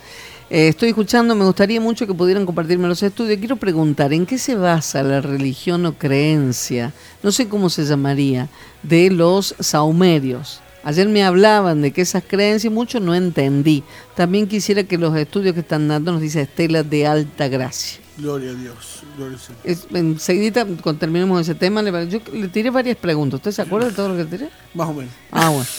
Eh, a todos los maestros, hermosa vigilia, muy bueno lo que comparte, nos dice Celia Huanca, los felicito por ser tan claro, dice, así que Gloria a Dios. nos felicitan, no me voy a hacer cargo de esta felicitación que va para usted, Emanuel. Nada más que el claro es usted. No, acá, no, ¿eh? por favor. Gracias Celia por estar compartiendo con nosotros y saludos a mi, a mi alumnito ahí, a Emanuel, que debe estar descansando. Le saludamos y le bendecimos a todos aquellos que van compartiendo con nosotros y que se van sumando. Estamos, hay una realidad, ¿sí? ¿Cuál es el, eh, por ahí cuáles son las características? Porque esto invade, eh, no hay, no hay distinción de ni de clase social, ni de est- est- esta eh, influencia que tiene este tipo de dibujo, por ahí los, los anime y ese tipo de cosas. Eh, ¿Cuáles son las características por ahí o, de, del- de aquellos que quieren captar? Sí, una de las cosas que veíamos, eh, más o menos se comentaba fuera del aire también esto, era de que es un estilo droga, ¿no? En algún momento, porque una de las referencias que me hacían también, obviamente se buscó información de chicos que en algún Claro. momento vieron y hoy, gracias a Dios, están dentro del cristianismo y, y rechazan todo eso. Y, me- y una de las cosas que nos contaban era de que, eh, o notaban ellos, de que o estás o no estás. Eh, o no te gusta, o si te gusta te sumergís en el mundo de ellos. Recién Eve nos decía el nombre de Otaku, es eh, el grupo, digamos, ya lo forman como nivel social directamente. Participan ellos de eventos, se visten como tales. Y lo que vemos, eh, dentro de lo, lo que yo podría buscar y acceder a esto, de que Aparte hacen, se reúnen, o sea. Sí, sí, sí, Hay como un estilo de posesión, porque vemos que se visten tal cual el personaje, trabajan igual que el personaje, hacen- eh, y la mayoría de los personajes estos eh, eh, también eh, son mágicos o tra- tratan con símbolos o hacen transformaciones. Por ejemplo, hay un, uno muy famoso que ha pegado muchísimo en Argentina y en Latinoamérica, que es el famoso Dragon Ball Claro. donde van sufriendo transformaciones, claro, y van sufriendo transformaciones eh, de uno a otro y que si nosotros tenemos que explicarlos desde el punto de vista bíblico, son, eh, son posesiones demoníacas, porque a medida que se enoja se va transformando en, en un, animal más poderoso o una persona más poderosa y ese en otro, en otro. Claro. Eh, entonces, es- vamos a, digamos, si lo vemos desde la verdad bíblica, literalmente son posesiones demoníacas. El nombre de los personajes también, la mayoría tiene un significado satánico o hace referencia a algún demonio. Eh, de hecho, hay un autito que sale en la presentación de una de las, de, de- de las temporadas, que el auto se llama Satán 666. O sea, abiertamente te lo Exacto. exponen y literalmente Dragon Ball es esto, ¿no? Eh, las, las esferas de un dragón, que es el que básicamente al que buscan durante tantas calamidades y surge este cumpliendo de deseos. O sea, literalmente lo adoran, lo veneran eh, como un dios. Y dentro, de, sabemos de la ideología china, el, el dragón es, un- es uno de sus tantos Ujú. dioses, que sabemos que la palabra lo, lo- lo nombra como que Satanás, el dragón o la serpiente tortuosa, y te le va dando distintos nombres, eh, pero dentro de lo que es la Biblia, el dragón representa a Satanás, y ellos lo tienen como un dios. Eh, Bueno, y la cultura china nos va invadiendo de tal manera, la cultura oriental, que, que bueno, la- ahora eh, la- las fiestas, se, se celebran las fiestas, mucho, no sé, aquí en, en Córdoba, pero sí en Buenos Aires, Sí, ¿eh? sí, tienen su, sus días y, y bueno, y todas esas es cosas. impresionante. Usted Ujú. sabe que me hace recordar una vuelta fuimos a visitar a mi hermano a Buenos Aires. Bueno, y él nos llevó, nos llevó a- a comprar, digamos, y en una de esas justo nos cruzamos con una caravana de festejos chinos. Y era hasta medio tétrico o terrorífico ver ese- esas imágenes, esos dragones que habían diseñado ellos para festejos. Para colmo justo creo que había luna llena ese día, así que más estaban chochos festejando y Claro. era un griterío, una cosa rara. Eh, pero lo, lo que se mueve, lo que se mueve fue una sensación muy, muy fea eh, en, en lo espiritual, digamos, la esfera espiritual que se había armado ahí eh, era, era bastante fiera.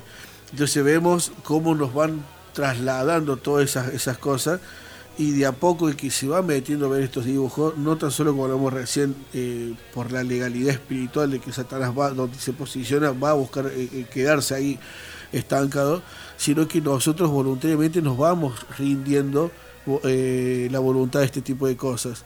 Y con nombrarlos de repente hacer un movimiento un ejemplo un ejemplo medio sonso que se digamos eh, se, po- se potencia en los animes es el hombre araña el hombre araña para tirar tela de araña tiene que tener sí o sí la posición eh, la mano en una posición eh, una de las películas donde él descubre que le sale tela de las muñecas, fuera de las otras películas paralelas donde él inventa esa tela.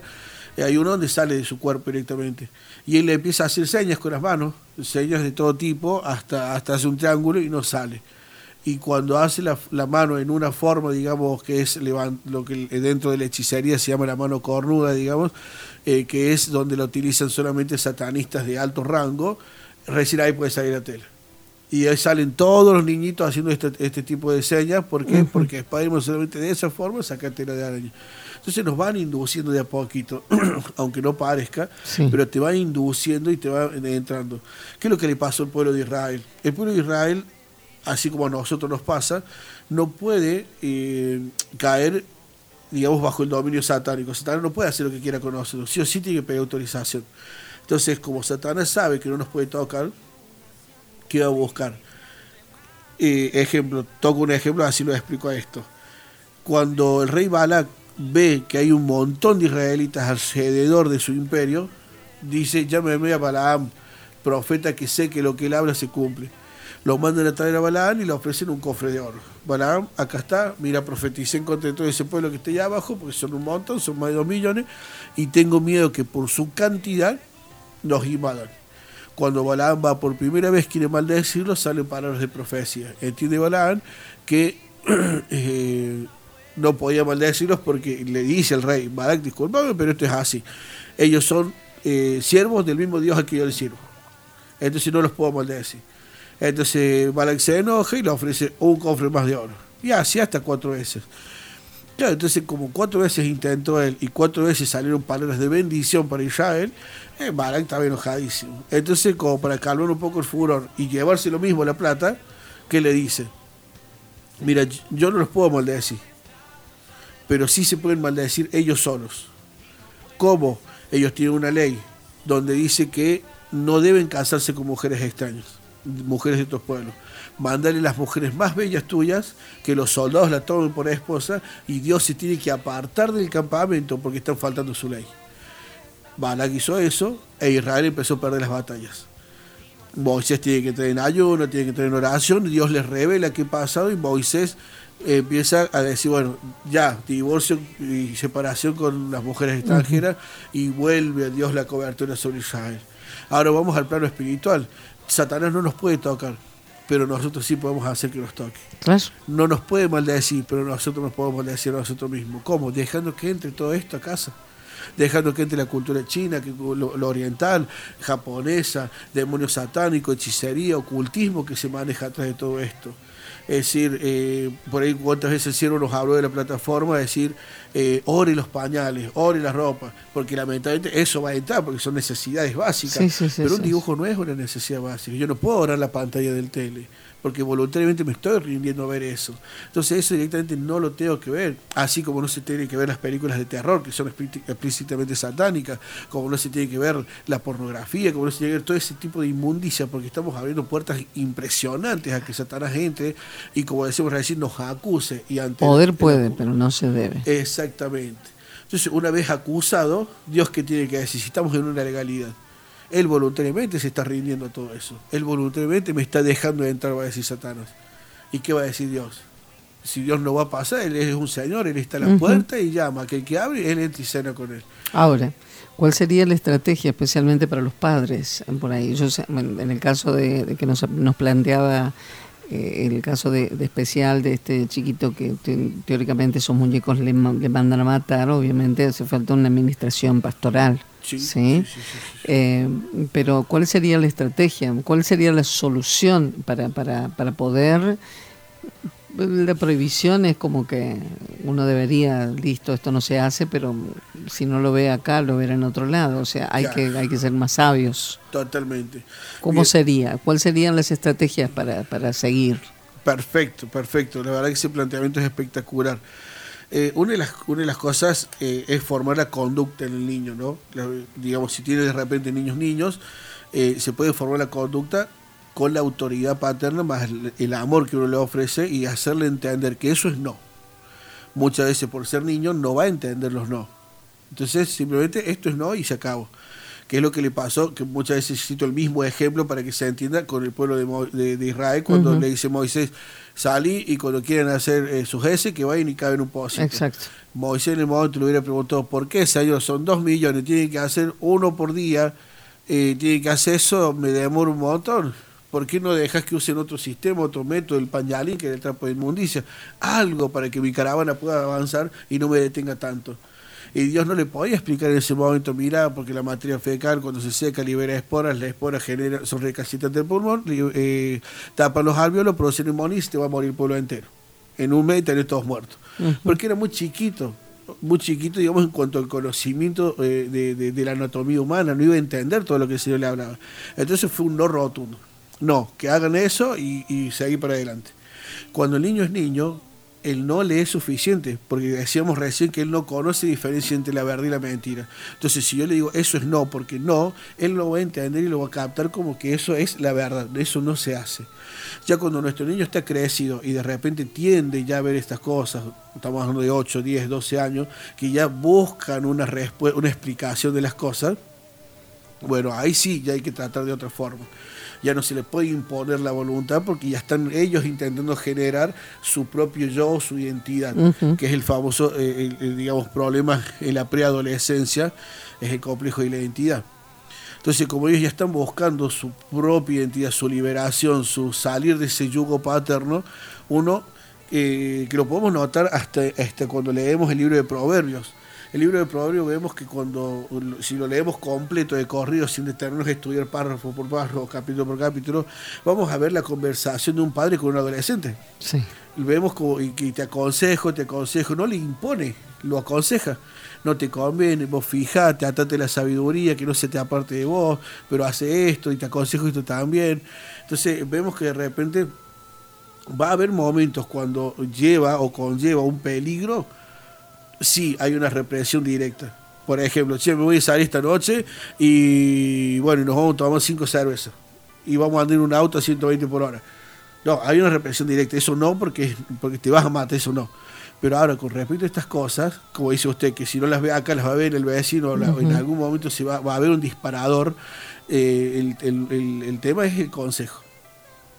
¿Y Sí, por sí, qué sí, te porque por ahí, eh, perdón, porque por ahí no podemos evitar. Lamentablemente, los niños tienen acceso al celular eh, y ahí ya la responsabilidad no es de los niños, de los padres. eh, tienen acceso al celular desde edad muy temprana.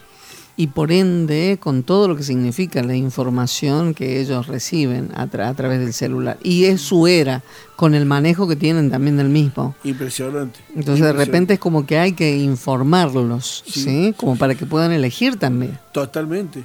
Y en esa elección, ¿qué va, a qué va a prevalecer? El amor. Por eso cuando le aconsejemos que ese consejo vaya con tanto amor, que él con, que conmueva su corazoncito, el amor con el que uno va. ¿Por qué? Porque si yo voy con impotencia y le voy a decir esto no, porque es no, porque es satánico, porque esto, por el otro, lo primero que voy a hacer, voy a producir un rechazo en él. Y como dice usted, lo va a buscar hacia el otro lado. Sí, sí, sí, o el sí. niño puede explotar y defenderse, o puede decir, bueno, listo papá, no hay drama, no se niego, no lo ve. Pero apenas salió y cruzó el lintel de la puerta de la casa, lo ve con cualquier otro. Pueden ser cualquiera de las dos reacciones que tenga el niño. Ahora, de repente, si uno va y le dice... Que no hay mayor disparador para, para alentar al chico que la prohibición. Exactamente, exactamente. No solamente para el niño, para Y- todos, y, creo. y lo vemos desde que nacen. No tocar el chofe, va y mete el dedo. O sea, es, es prácticamente innato Exacto. ya en el ser humano hacer el ser humano dijo no, no adores a, a Dios, se fue y se hicieron un Dios de, de oro. Entonces vemos que la Está en prohibición nuestra naturaleza. está en esa parte, ¿no? Entonces tratar de aconsejarlo, pero con tanto amor, que él vea ese reflejo de amor. Porque es lo que nos pasa a nosotros. ¿Por qué nosotros obedecemos a Cristo? Por el amor que nos brindó. Cada vez que vamos a fallar o algo, lo primero que se nos viene a la cabeza es la cruz, lo que Él soportó, lo que Él vivió para que nosotros tengamos vida eterna. Dice la palabra, el castigo de vuestra paz fue sobre Él. Sí, y por sus llagas sos vosotros curados. Empecemos a ver que nosotros accedemos a tantos beneficios por ese sacrificio que si no, mi amor, te voy a seguir. Por eso dice la palabra, vosotros me amáis, pero porque yo los amé primero. En el caso del niño es igual, demostrarle con amor el por qué no le conviene. Entonces, cuando él ponga la balanza, va a decir, ¿por qué sí, por qué no? Y bueno, lo voy a hacer para que papá no se, no se sienta mal. En lugar de decir, lo voy a hacer para que no se enoje, lo voy a hacer para que no se sienta mal. Entonces empezamos ahí a formar en ellos un carácter y una que justamente esa identidad del yo que estábamos hablando, donde él comienza a tomar decisiones en base a la racionalidad y no a las hormonas. Claro. Porque si no, lo, va- lo primero que lo va a manifestar son las hormonas. Empieza eh, eh, a, traba- a trabajar él por enojo. Eh, pasa mucho en la secundaria. Cuando el profesor choca con los alumnos, los alumnos reprueban la materia. ¿Pero por qué? No porque la materia sea difícil, sino porque es su forma de expresar su repudio su enojo o su, o, o su eh, o el no estar conforme con lo que él dice. Con papá y con mamá, la forma también es esa. Es decir, no estoy conforme. Y el que él no esté conforme, por más que lo retemos y lo recontrarretemos, va a seguir desconforme porque es su persona. Hay que respetar esa parte. Ahora, sí hay que saber tratarla. Es decir, mi amor, pasa esto. Si vos te equivocas te va a pasar esto. Hay esto. carencia de eso, ¿no? Lamentablemente. En estos sí. tiempos, sea por la ocupación, por la falta de tiempo de los padres, calidad de tiempo más que nada. Calidad de tiempo. Calidad de tiempo. Calidad de tiempo, que eso lamentablemente no es, es muy difícil hoy en día, sea por trabajo, sea por, eh, por un montón de índoles. ¿no? Y es como que habría, qué sé yo, de repente por ahí, listo, ¿cuáles son las estrategias? Estamos ahí en la mesa, eh, pasa, estamos en la mesa, cada uno con su celular. sí, sí, sí, sí. Están almorzando, los niños capaz que no tienen el celular, pero los grandes tienen el celular. O sea, y, y de repente es como que habría que poner, eh, ir tomando como decisiones, ¿no? Bueno, listo, este espacio, este, esta media hora o el tiempo que ocupemos, eh, lo, lo dejamos celular de lado por ahí eh, y, y- lo aprovechamos para, para la charla, para poder estar en familia, para esos totalmente. minutitos, si dura 15 minutos, 20 minutos, tiene que ser apurado, o sea, pero tratar de buscar esa, ese, Sí. ese tiempo, en calidad de tiempo, para poder eh, estar ahí eh, tratando de- de- de poder tener ese contacto con el otro. Totalmente. Hay dos tipos de correcciones que podemos hacer como padres, que es una momentánea, que es cuando lo requiere, cuando se ve que algo se está haciendo mal en grosso modo y se tiene que corregir. Uy, acá me surge, perdón, acá me surgió otro tema. Disciplina. Gloria a Dios. Uh, qué lindo es. Está bueno, está bueno. Está, está bueno, ¿no? ¿eh? Hablamos. Disciplina Tenemos o, mucho en el haber, así que disciplina o permisividad. ¿Le gusta ese título? está bueno. Está muy bueno. Si usted quiere y el Señor le guía, Gloria a Dios. Lo podemos, hacemos por el otro podemos país. ahí ahondarlo. Porque la verdad que eh, por ahí nos dicen los papás, ¿no? Hay, hay esa, esa falta de, de- de- esa necesidad de, guía, de, de no saber por ahí. Y, y la generación que estamos eh, haciendo, eh, no solamente esta, sino mm, eh, estas últimas generaciones, son justamente con baja capacidad de frustración, eh, debilidad. Sí. con mucha información, pero con, con mucha, en la parte emocional bastante complicada, ¿sí? O sea que estaría, estaría bueno por ahí ver ese temita. Perfecto. Qué lindo. Eh, en, cuanto al, digamos, el momento de, de- de- tratar un tema, tenemos dos formas de hacerlo, ¿no? El momento que, digamos, que vemos que hay un error en grosso modo y se tiene que corregir de forma inmediata. Ejemplo, me pasa con Isaías que está creciendo, ya tiene 10 añitos y, eh, claro, él sabe que a papá no le va a faltar respeto ni por casualidad. Pero mamá, que es más buenita, y por ahí él, él se da el lujo de querer contestarle de vez en cuando. ¿Qué pasa? Una que otra vez me ha agarrado en el lugar cuando le contesta. Y uno no puede dejar, siempre le digo, vos tenés que respetar a tanto o más que a mí. Entonces justo la otra vez lo agarré contestándole a la mamá. Y Isaías, vení para acá, vamos a hablar. Y empezar a hablar en el momento. Hablar esto sí, esto no, está mal. Y claro, ¿qué, qué pasa? Hoy me di cuenta de que todo lo que se habló, al mozo le entró. Porque cambió la actitud, ya le quiere ayudar, ya él trata de barrer solo, de limpiar. Por supuesto, hablamos en, en esa conversación, le decía cuánto debe respetarla, porque por supuesto una madre literalmente de la vida. Porque desde el momento del embarazo te pasas nueve meses, todos los cambios hormonales y corporales, la decisión de llevar ese bebé, son decisiones muy complejas, muy importantes, y empezamos a hablar de todo eso. Y después no duerme por, por cuidarte a vos, te tapa de noche, si estás tapa, vos ni te enteras, y empecemos a hablar de todo el sacrificio de una madre para con un hijo y que lamentablemente el hijo por ahí no lo valora. Claro, entonces le pegó tanto que hoy, cuando Elías le quiere contestar a la madre, él le dice, si no respetas a tu madre, no vas a respetar a nadie. claro, y era una de las frases que hemos estado Claro, tocando nosotros. claro. Entonces, por ahí, cuando son correcciones a grosso modo, hay que agarrarlas en el momento. Exacto. En el momento. Y hay otras que hay que tratar de ser un poquito más previsivo. Por ejemplo, che, me quiero ir a tal lado. Y ese tal lado no es compatible con, la- con el cristianismo. Entonces, ese en el momento, si lo agarramos, capaz que lo agarramos medio enojado, lo cruzamos con la idea de él. Y ya son para hablar así, como dice usted, en el momento de relax. Tirar un palito, che, me parece que eso. O qué dice la Biblia de tal cosa, qué dice la Biblia de juntarnos con aquel. Empecé a apro- aprovechar los momentos de la comida, los momentos de recreación, los momentos en familia, para ir tirando las cosas que él lo vaya asimilando. Y después, por supuesto, tratar de hablarlo en intimidad con el adolescente o con el niño que está creciendo ya. Pero son modos y estrategias que hay que ir usando. Vamos a una pausita, dos de la madrugada, 25 minutos en la República Argentina. Estamos en esta vigilia entre amigos, vigilia entre hermanos. Vigilia de instrucción.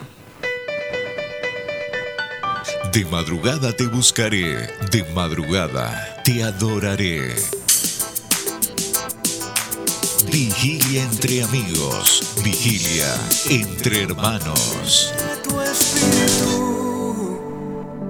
que cuando me tocas me haces temblar y que es tu presencia que al manifestarse tengo que llorar y es que soy tan pequeño que al tu tocarme siento que voy a desmayar. Es que sé que a tu presencia no hay aquí en la tierra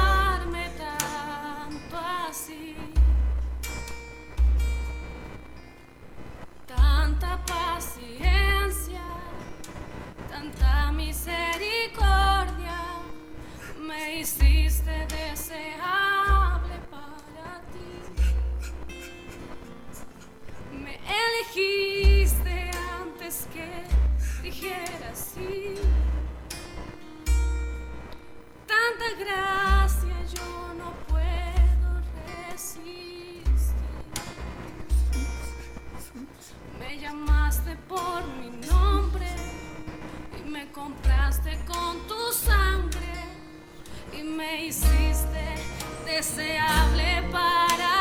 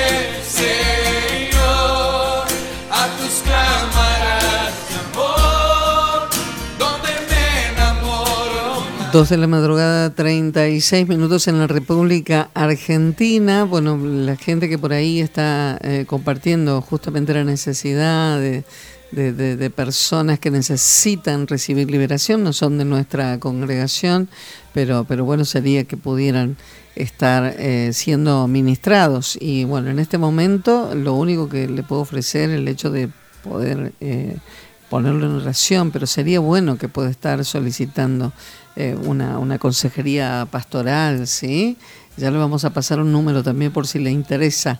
¿eh? Ya le, copiamos ahí. Prácticamente al final de la programación estamos, esta es la problemática, esto es lo que se presenta. Bueno, vamos, eh, por ahí veíamos algunos de los que le ha provisto información a usted con respecto a este tema y que bueno, que, Dios está trabajando y haciendo una obra hermosa en él. ¿Cuál sería el consejo para ir para, para todas estas personas, para las mamás, especialmente las mamás y los papis, sí, que están con este tiempo de, de- situaciones y cómo, cómo afrontarlos y enfrentarlos? Primeramente orando, ¿verdad? Gloria a Dios. Totalmente, totalmente. Por supuesto, siempre el Señor por delante, absolutamente en todo. Y entendiendo un poquito el, el concepto de la niñez, la preadolescencia y la adolescencia, eh, que generalmente el, el niño lo que necesita es estar entretenido. El niño lo que, lo que requiere es estar activo todo el tiempo. De hecho, me pasa mucho con los míos. Papá, estoy aburrido. Papá, estoy aburrido. Todo el día están aburridos Sí, sí, ellos. sí. Le puedes presentar 50 mil millones de juegos, pero están aburridos.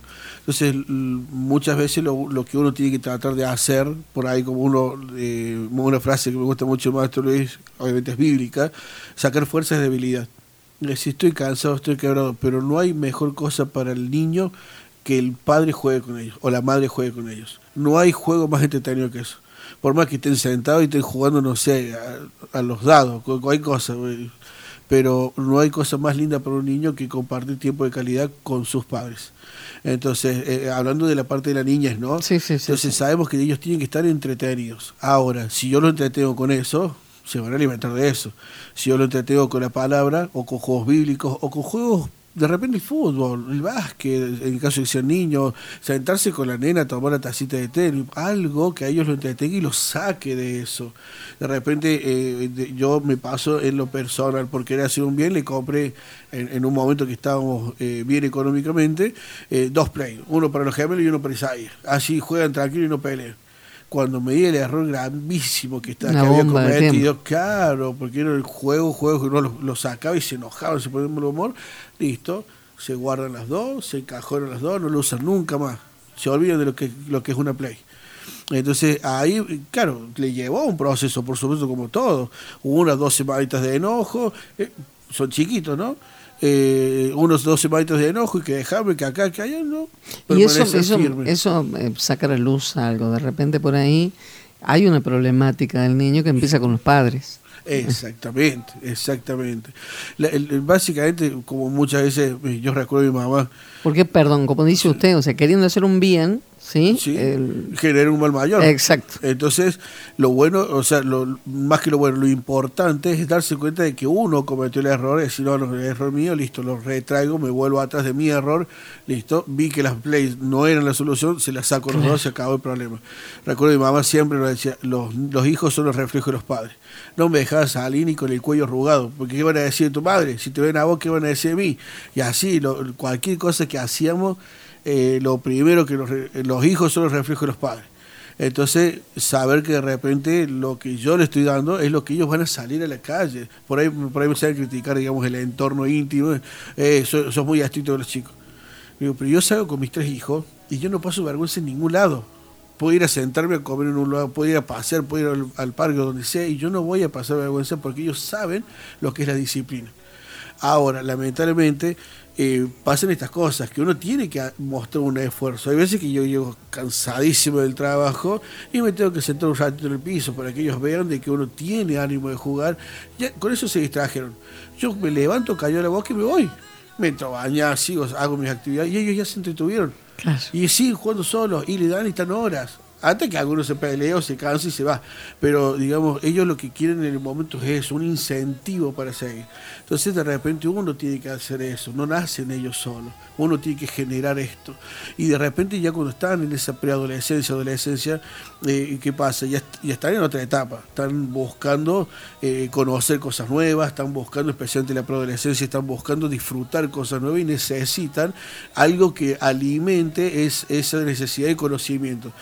Recordemos que en algún momento se habló de que el- para el adolescente todas las cosas son nuevas, todas las cosas son por primera vez, porque no tiene experiencia de recuerdos como, como tal vez Sí. una persona adulta.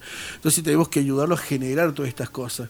¿Qué te pasa, papá? ¿Qué sentís, mi amor? ¿Qué necesitas? No, no me gusta esto, déjame, estoy entretenido. Bueno, mi amor, vamos a hacer una cosa. Tenemos límite. A partir de ahora vas a ver ese dibujito una hora por día. De repente de cinco días, de cinco horas por día, lo cortamos a una hora. Entonces le estamos cediendo nosotros y están cediendo a ellos. Yo te dejo que lo sigas viendo, pero no tantas horas como antes. Y de a poquito ir avanzando, de a poquito, de a poquito, de a poquito, hasta que logremos erradicar esa costumbre en él. Por supuesto, cada caso es muy particular, pero a grandes rasgos tratar de ya con un preadolescente o un adolescente de que las dos partes vayan cediendo. Bueno, vos querés que yo te eh, respete y que veas ese dibujo, bueno, vos respetame y velos tantas horas por día. Y después serán tantas horas por semana. Y después, y así vamos acortándolo hasta Exacto. que vamos desintoxicándolo, por decirlo, de Claro. toda esa inmundicia, porque en Claro. realidad es como, un- como una droga.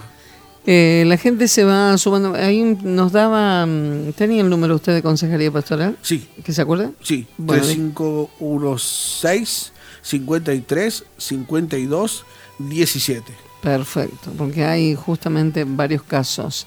Eh, ahora, justamente porque eh, no se pueden esperar, hay algunos casos que están acá justamente planteándose y no se puede, no se puede esperar. Así que bueno, ahí reiteramos el número. Sí, 3516 53 52 17. La gente que va compartiendo con nosotros, ahí bueno que nos pedían el número de consejería. Hola, como siempre, acompañando la vigilia, Patri Tape. Hola, Patri. Bendiciones de lo alto para vos y gracias, Patri. ¿eh? Gracias.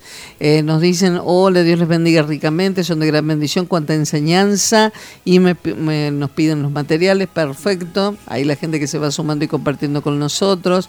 Les saludamos a Alejandro que se va sumando y nos dice, nos hacen pedidos de oración por una jovencita para, mm, bien, le cuesta descansar, no deja el celular, dice, eh, bueno, no, no, por ahí ni siquiera se alimenta bien, tiene 15 años, Toda- todas las noches es una lucha para que deje el celular y estamos orando por ella.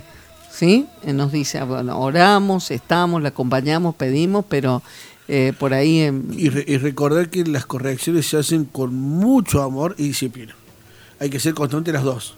Porque yo puedo derramarle todo mi amor y seguir que ella y sigue incurriendo en el error y cada vez se va a agradar más. Ahora de repente yo soy eh, muy estricto por demás, le saco todo de golpe y estoy generando, ah, generando un choque eh, con, con el hijo. Entonces trata de imponer una disciplina donde lo- ella vea que uno está cediendo. Porque ¿qué, eh, qué le pasa en el cerebro del adolescente? Él viene acostumbrado de ceder siempre. Vemos que un niño te dice, papá puedo hacer esto, papá puedo hacer, siempre pidiendo permiso. El adolescente lo que busca es ya no depender de nadie, ser independiente y por tanto Y es transgresor, naturalmente. Exactamente, piensa que va a poder decir él sobre todas las cosas. Entonces, tratar en una buena conversación pasiva en- en- entre ambos, de que entienda que sigue estando bajo la tutoría de los padres, por tanto, el padre va a ceder siempre y cuando ellos cedan. ¿Qué pasa? Ellos al ver que aquel eh, eh, eh, papá o mamá que siempre estuvieron ahí rígidos dando órdenes están cediendo. Ya para él es un eh, es- se siente campeón. Ganó ganó la batalla porque papá cedió porque mamá cedió. Y no se está dando cuenta que también él está cediendo. Entonces como le decía recién mediar si es tantas horas bueno te lo dejo usar tantas tan tantas horas menos úsalo, pero tantas horas menos.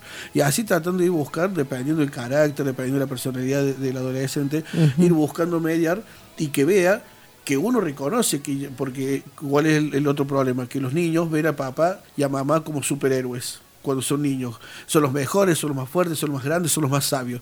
Cuando entran en la adolescencia se cae, pero en forma lapidaria, esa Mm. Sí, sí, imagen sí. y empiezan a ver todo lo malo. Exacto. Entonces Son los demuestra- peores del curso. Exactamente, vos no me querés, vos, no- vos, vos me tipo el chapo, nadie me quiere, todos me odian.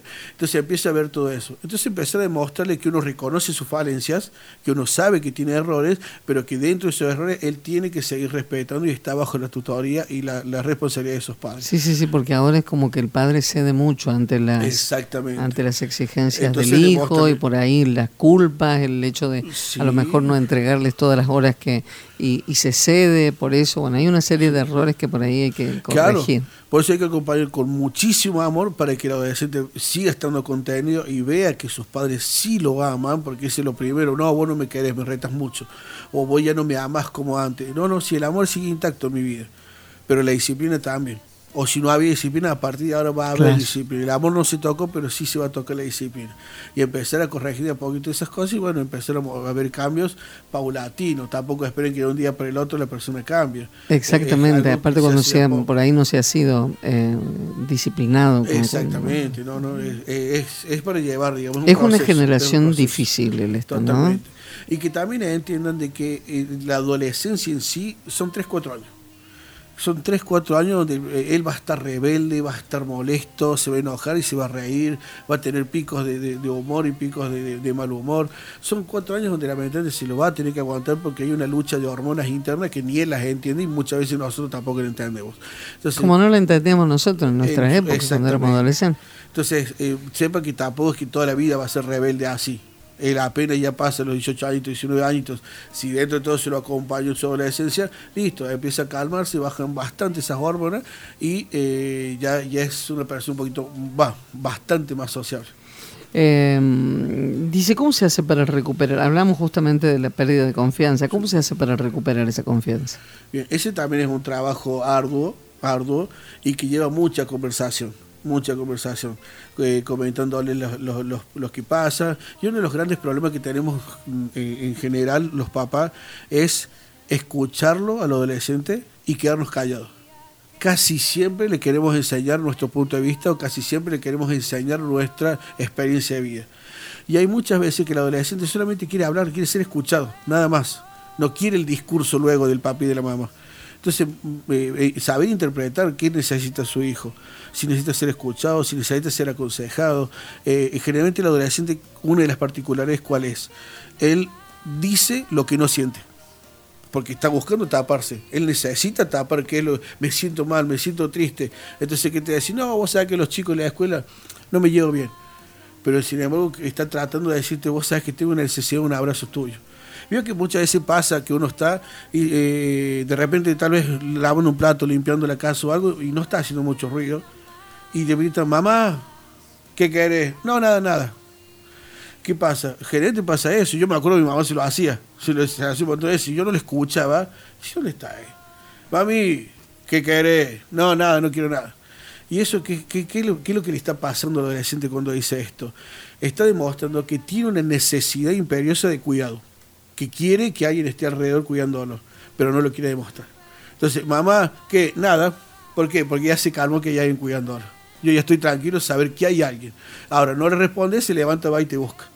Y no sé si alguno lo ha experimentado, pero también me pasó como adolescente, ma, y no me respondí, yo me levanté, ¿dónde está? La veía y me volvía a caer la boca donde estaba. Entonces, el adolescente muchas veces tiene ese problema, que habla lo que no siente. Entonces hay que saber entenderlo, escucharlo por sobre todas las cosas y a partir de ahí empezar a trabajar con él, eh, de- reitero, demostrando que uno sabe que tiene falencias. Porque muchas veces como papá nos paramos, especialmente me pasó a mí, uno, uno aprende del error. Hay que, hay que aprender de, hay que aprender del maestro Juan Saba. eh. Gloria a Dios. Los papás en esa época tienen que ser inofendibles. en serio. Más Es que nunca inofendibles. Es verdad, eso es muy cierto. Y por ahí uno, por el rol de padre, se para como en un pedestal. Acá se hace lo que yo digo. Y en la adolescencia, por ahí hay que cambiar un poquito el discurso. Es decir, no, no, entiendo que tengo falencias. Ahora voy a entender que te tengo que imponer una disciplina. Y así tratar de llevar a, a que el chico vaya formando de vuelta, sabiendo que tiene esa necesidad, que tiene esa dependencia de que alguien lo cuide, formar de vuelta ese vínculo. Mi amor, ¿qué te pasa? ¿Qué sentís? Y lo que él diga, lo más seguro que no va a ser lo que está sintiendo. Pero escucharlo, escucharlo, escucharlo, dedicarle tiempo. El adolescente lo que necesita es tiempo. Y la sociedad lo que le ha quitado al adolescente es eso.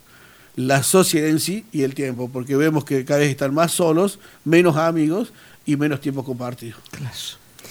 Ahí, bueno, ya, ya no, estamos como entrando en otro tema. Nos ya. vemos al jueves que viene.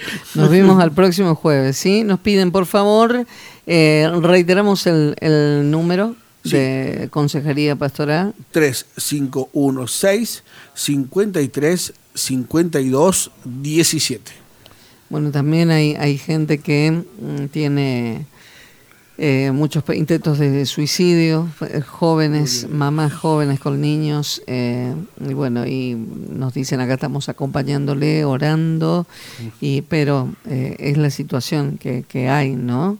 Eh, la verdad que terrible. Está complicado. Y eh, bueno, y esa es una de las cosas que Satanás necesita, que influencia muchísimo a través de los medios televisivos, a través de justamente todo lo que venimos hablando, los dibujos, los videos, el famoso YouTube y demás, lo que, lo que busca es, lo que busca es eso. Lo que busca es acabar con, con la vida. Cómo lo logra, cómo lo hace y por supuesto demostrándote las, las estrategias, las herramientas, la forma de hacerlo. Cuando fa- salió el famoso juego de la ballena, donde que Sí. pasó un montón de retos y el último era tirarte de un sexto piso, cosa, una Sí. muerte segura. Eh, lo busca hacer y lamentablemente ataca justamente a los niños y a los adolescentes. Los niños porque son vulnerables en su conciencia tan sana y tan pura y los adolescentes porque están sufriendo un montón de cambios y no saben discernir entre lo bueno y lo malo. Por eso es justamente que pasan ya a la adolescencia donde ya empiezan a discernirlo, que es cuando más o menos cesa un poco el problema.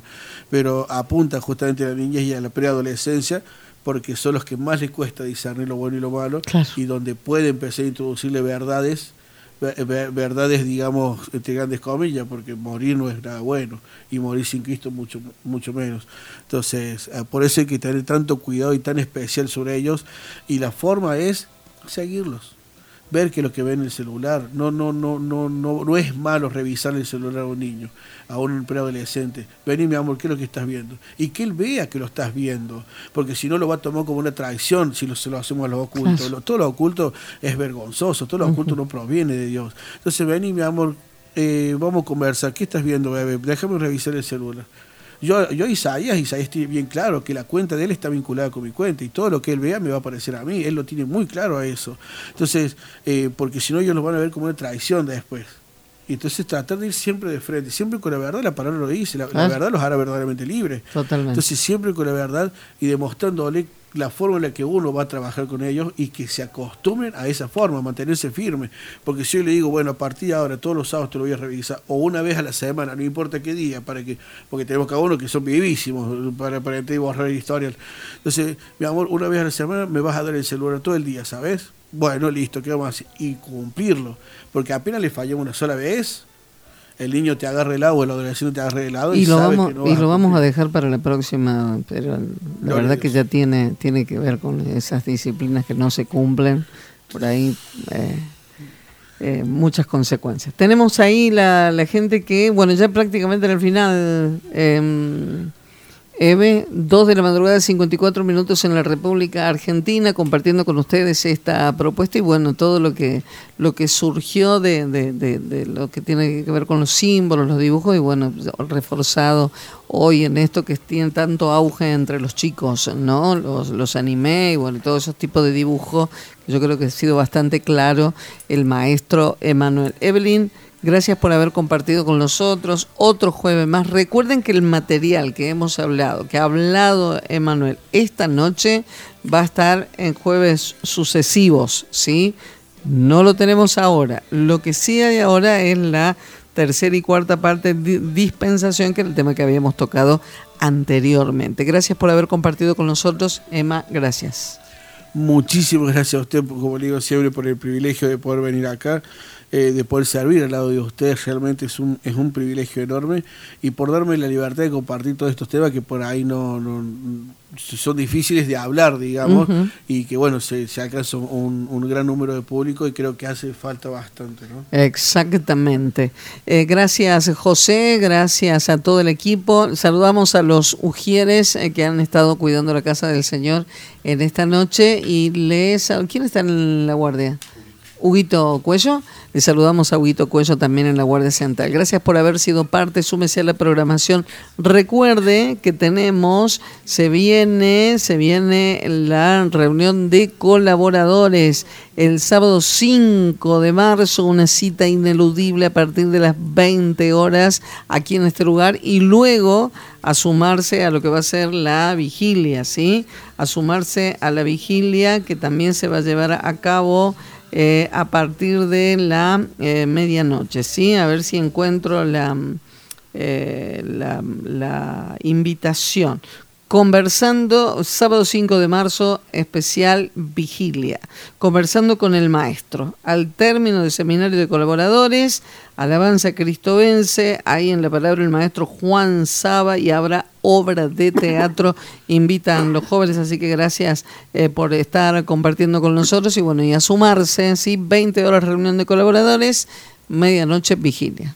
Gracias Emma, gracias José, gracias Eve. Dios bendiga. Yo te respiro, es tu presencia la que quiero hoy sentir. Son mis canciones que dedico yo a ti. Mi corazón rindo entero a tu vivir, a tu vivir.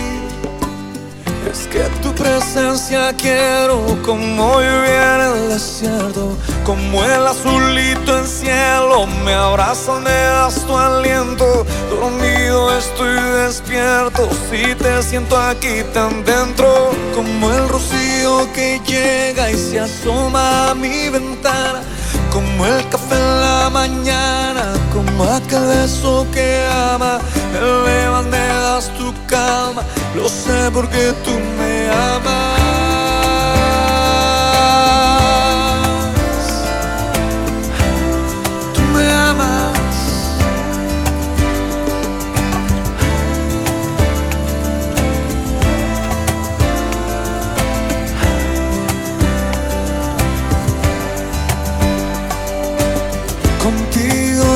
Siento tan lejos de mi invierno. Contigo estoy seguro, tu amor no lo lleva el viento. Es que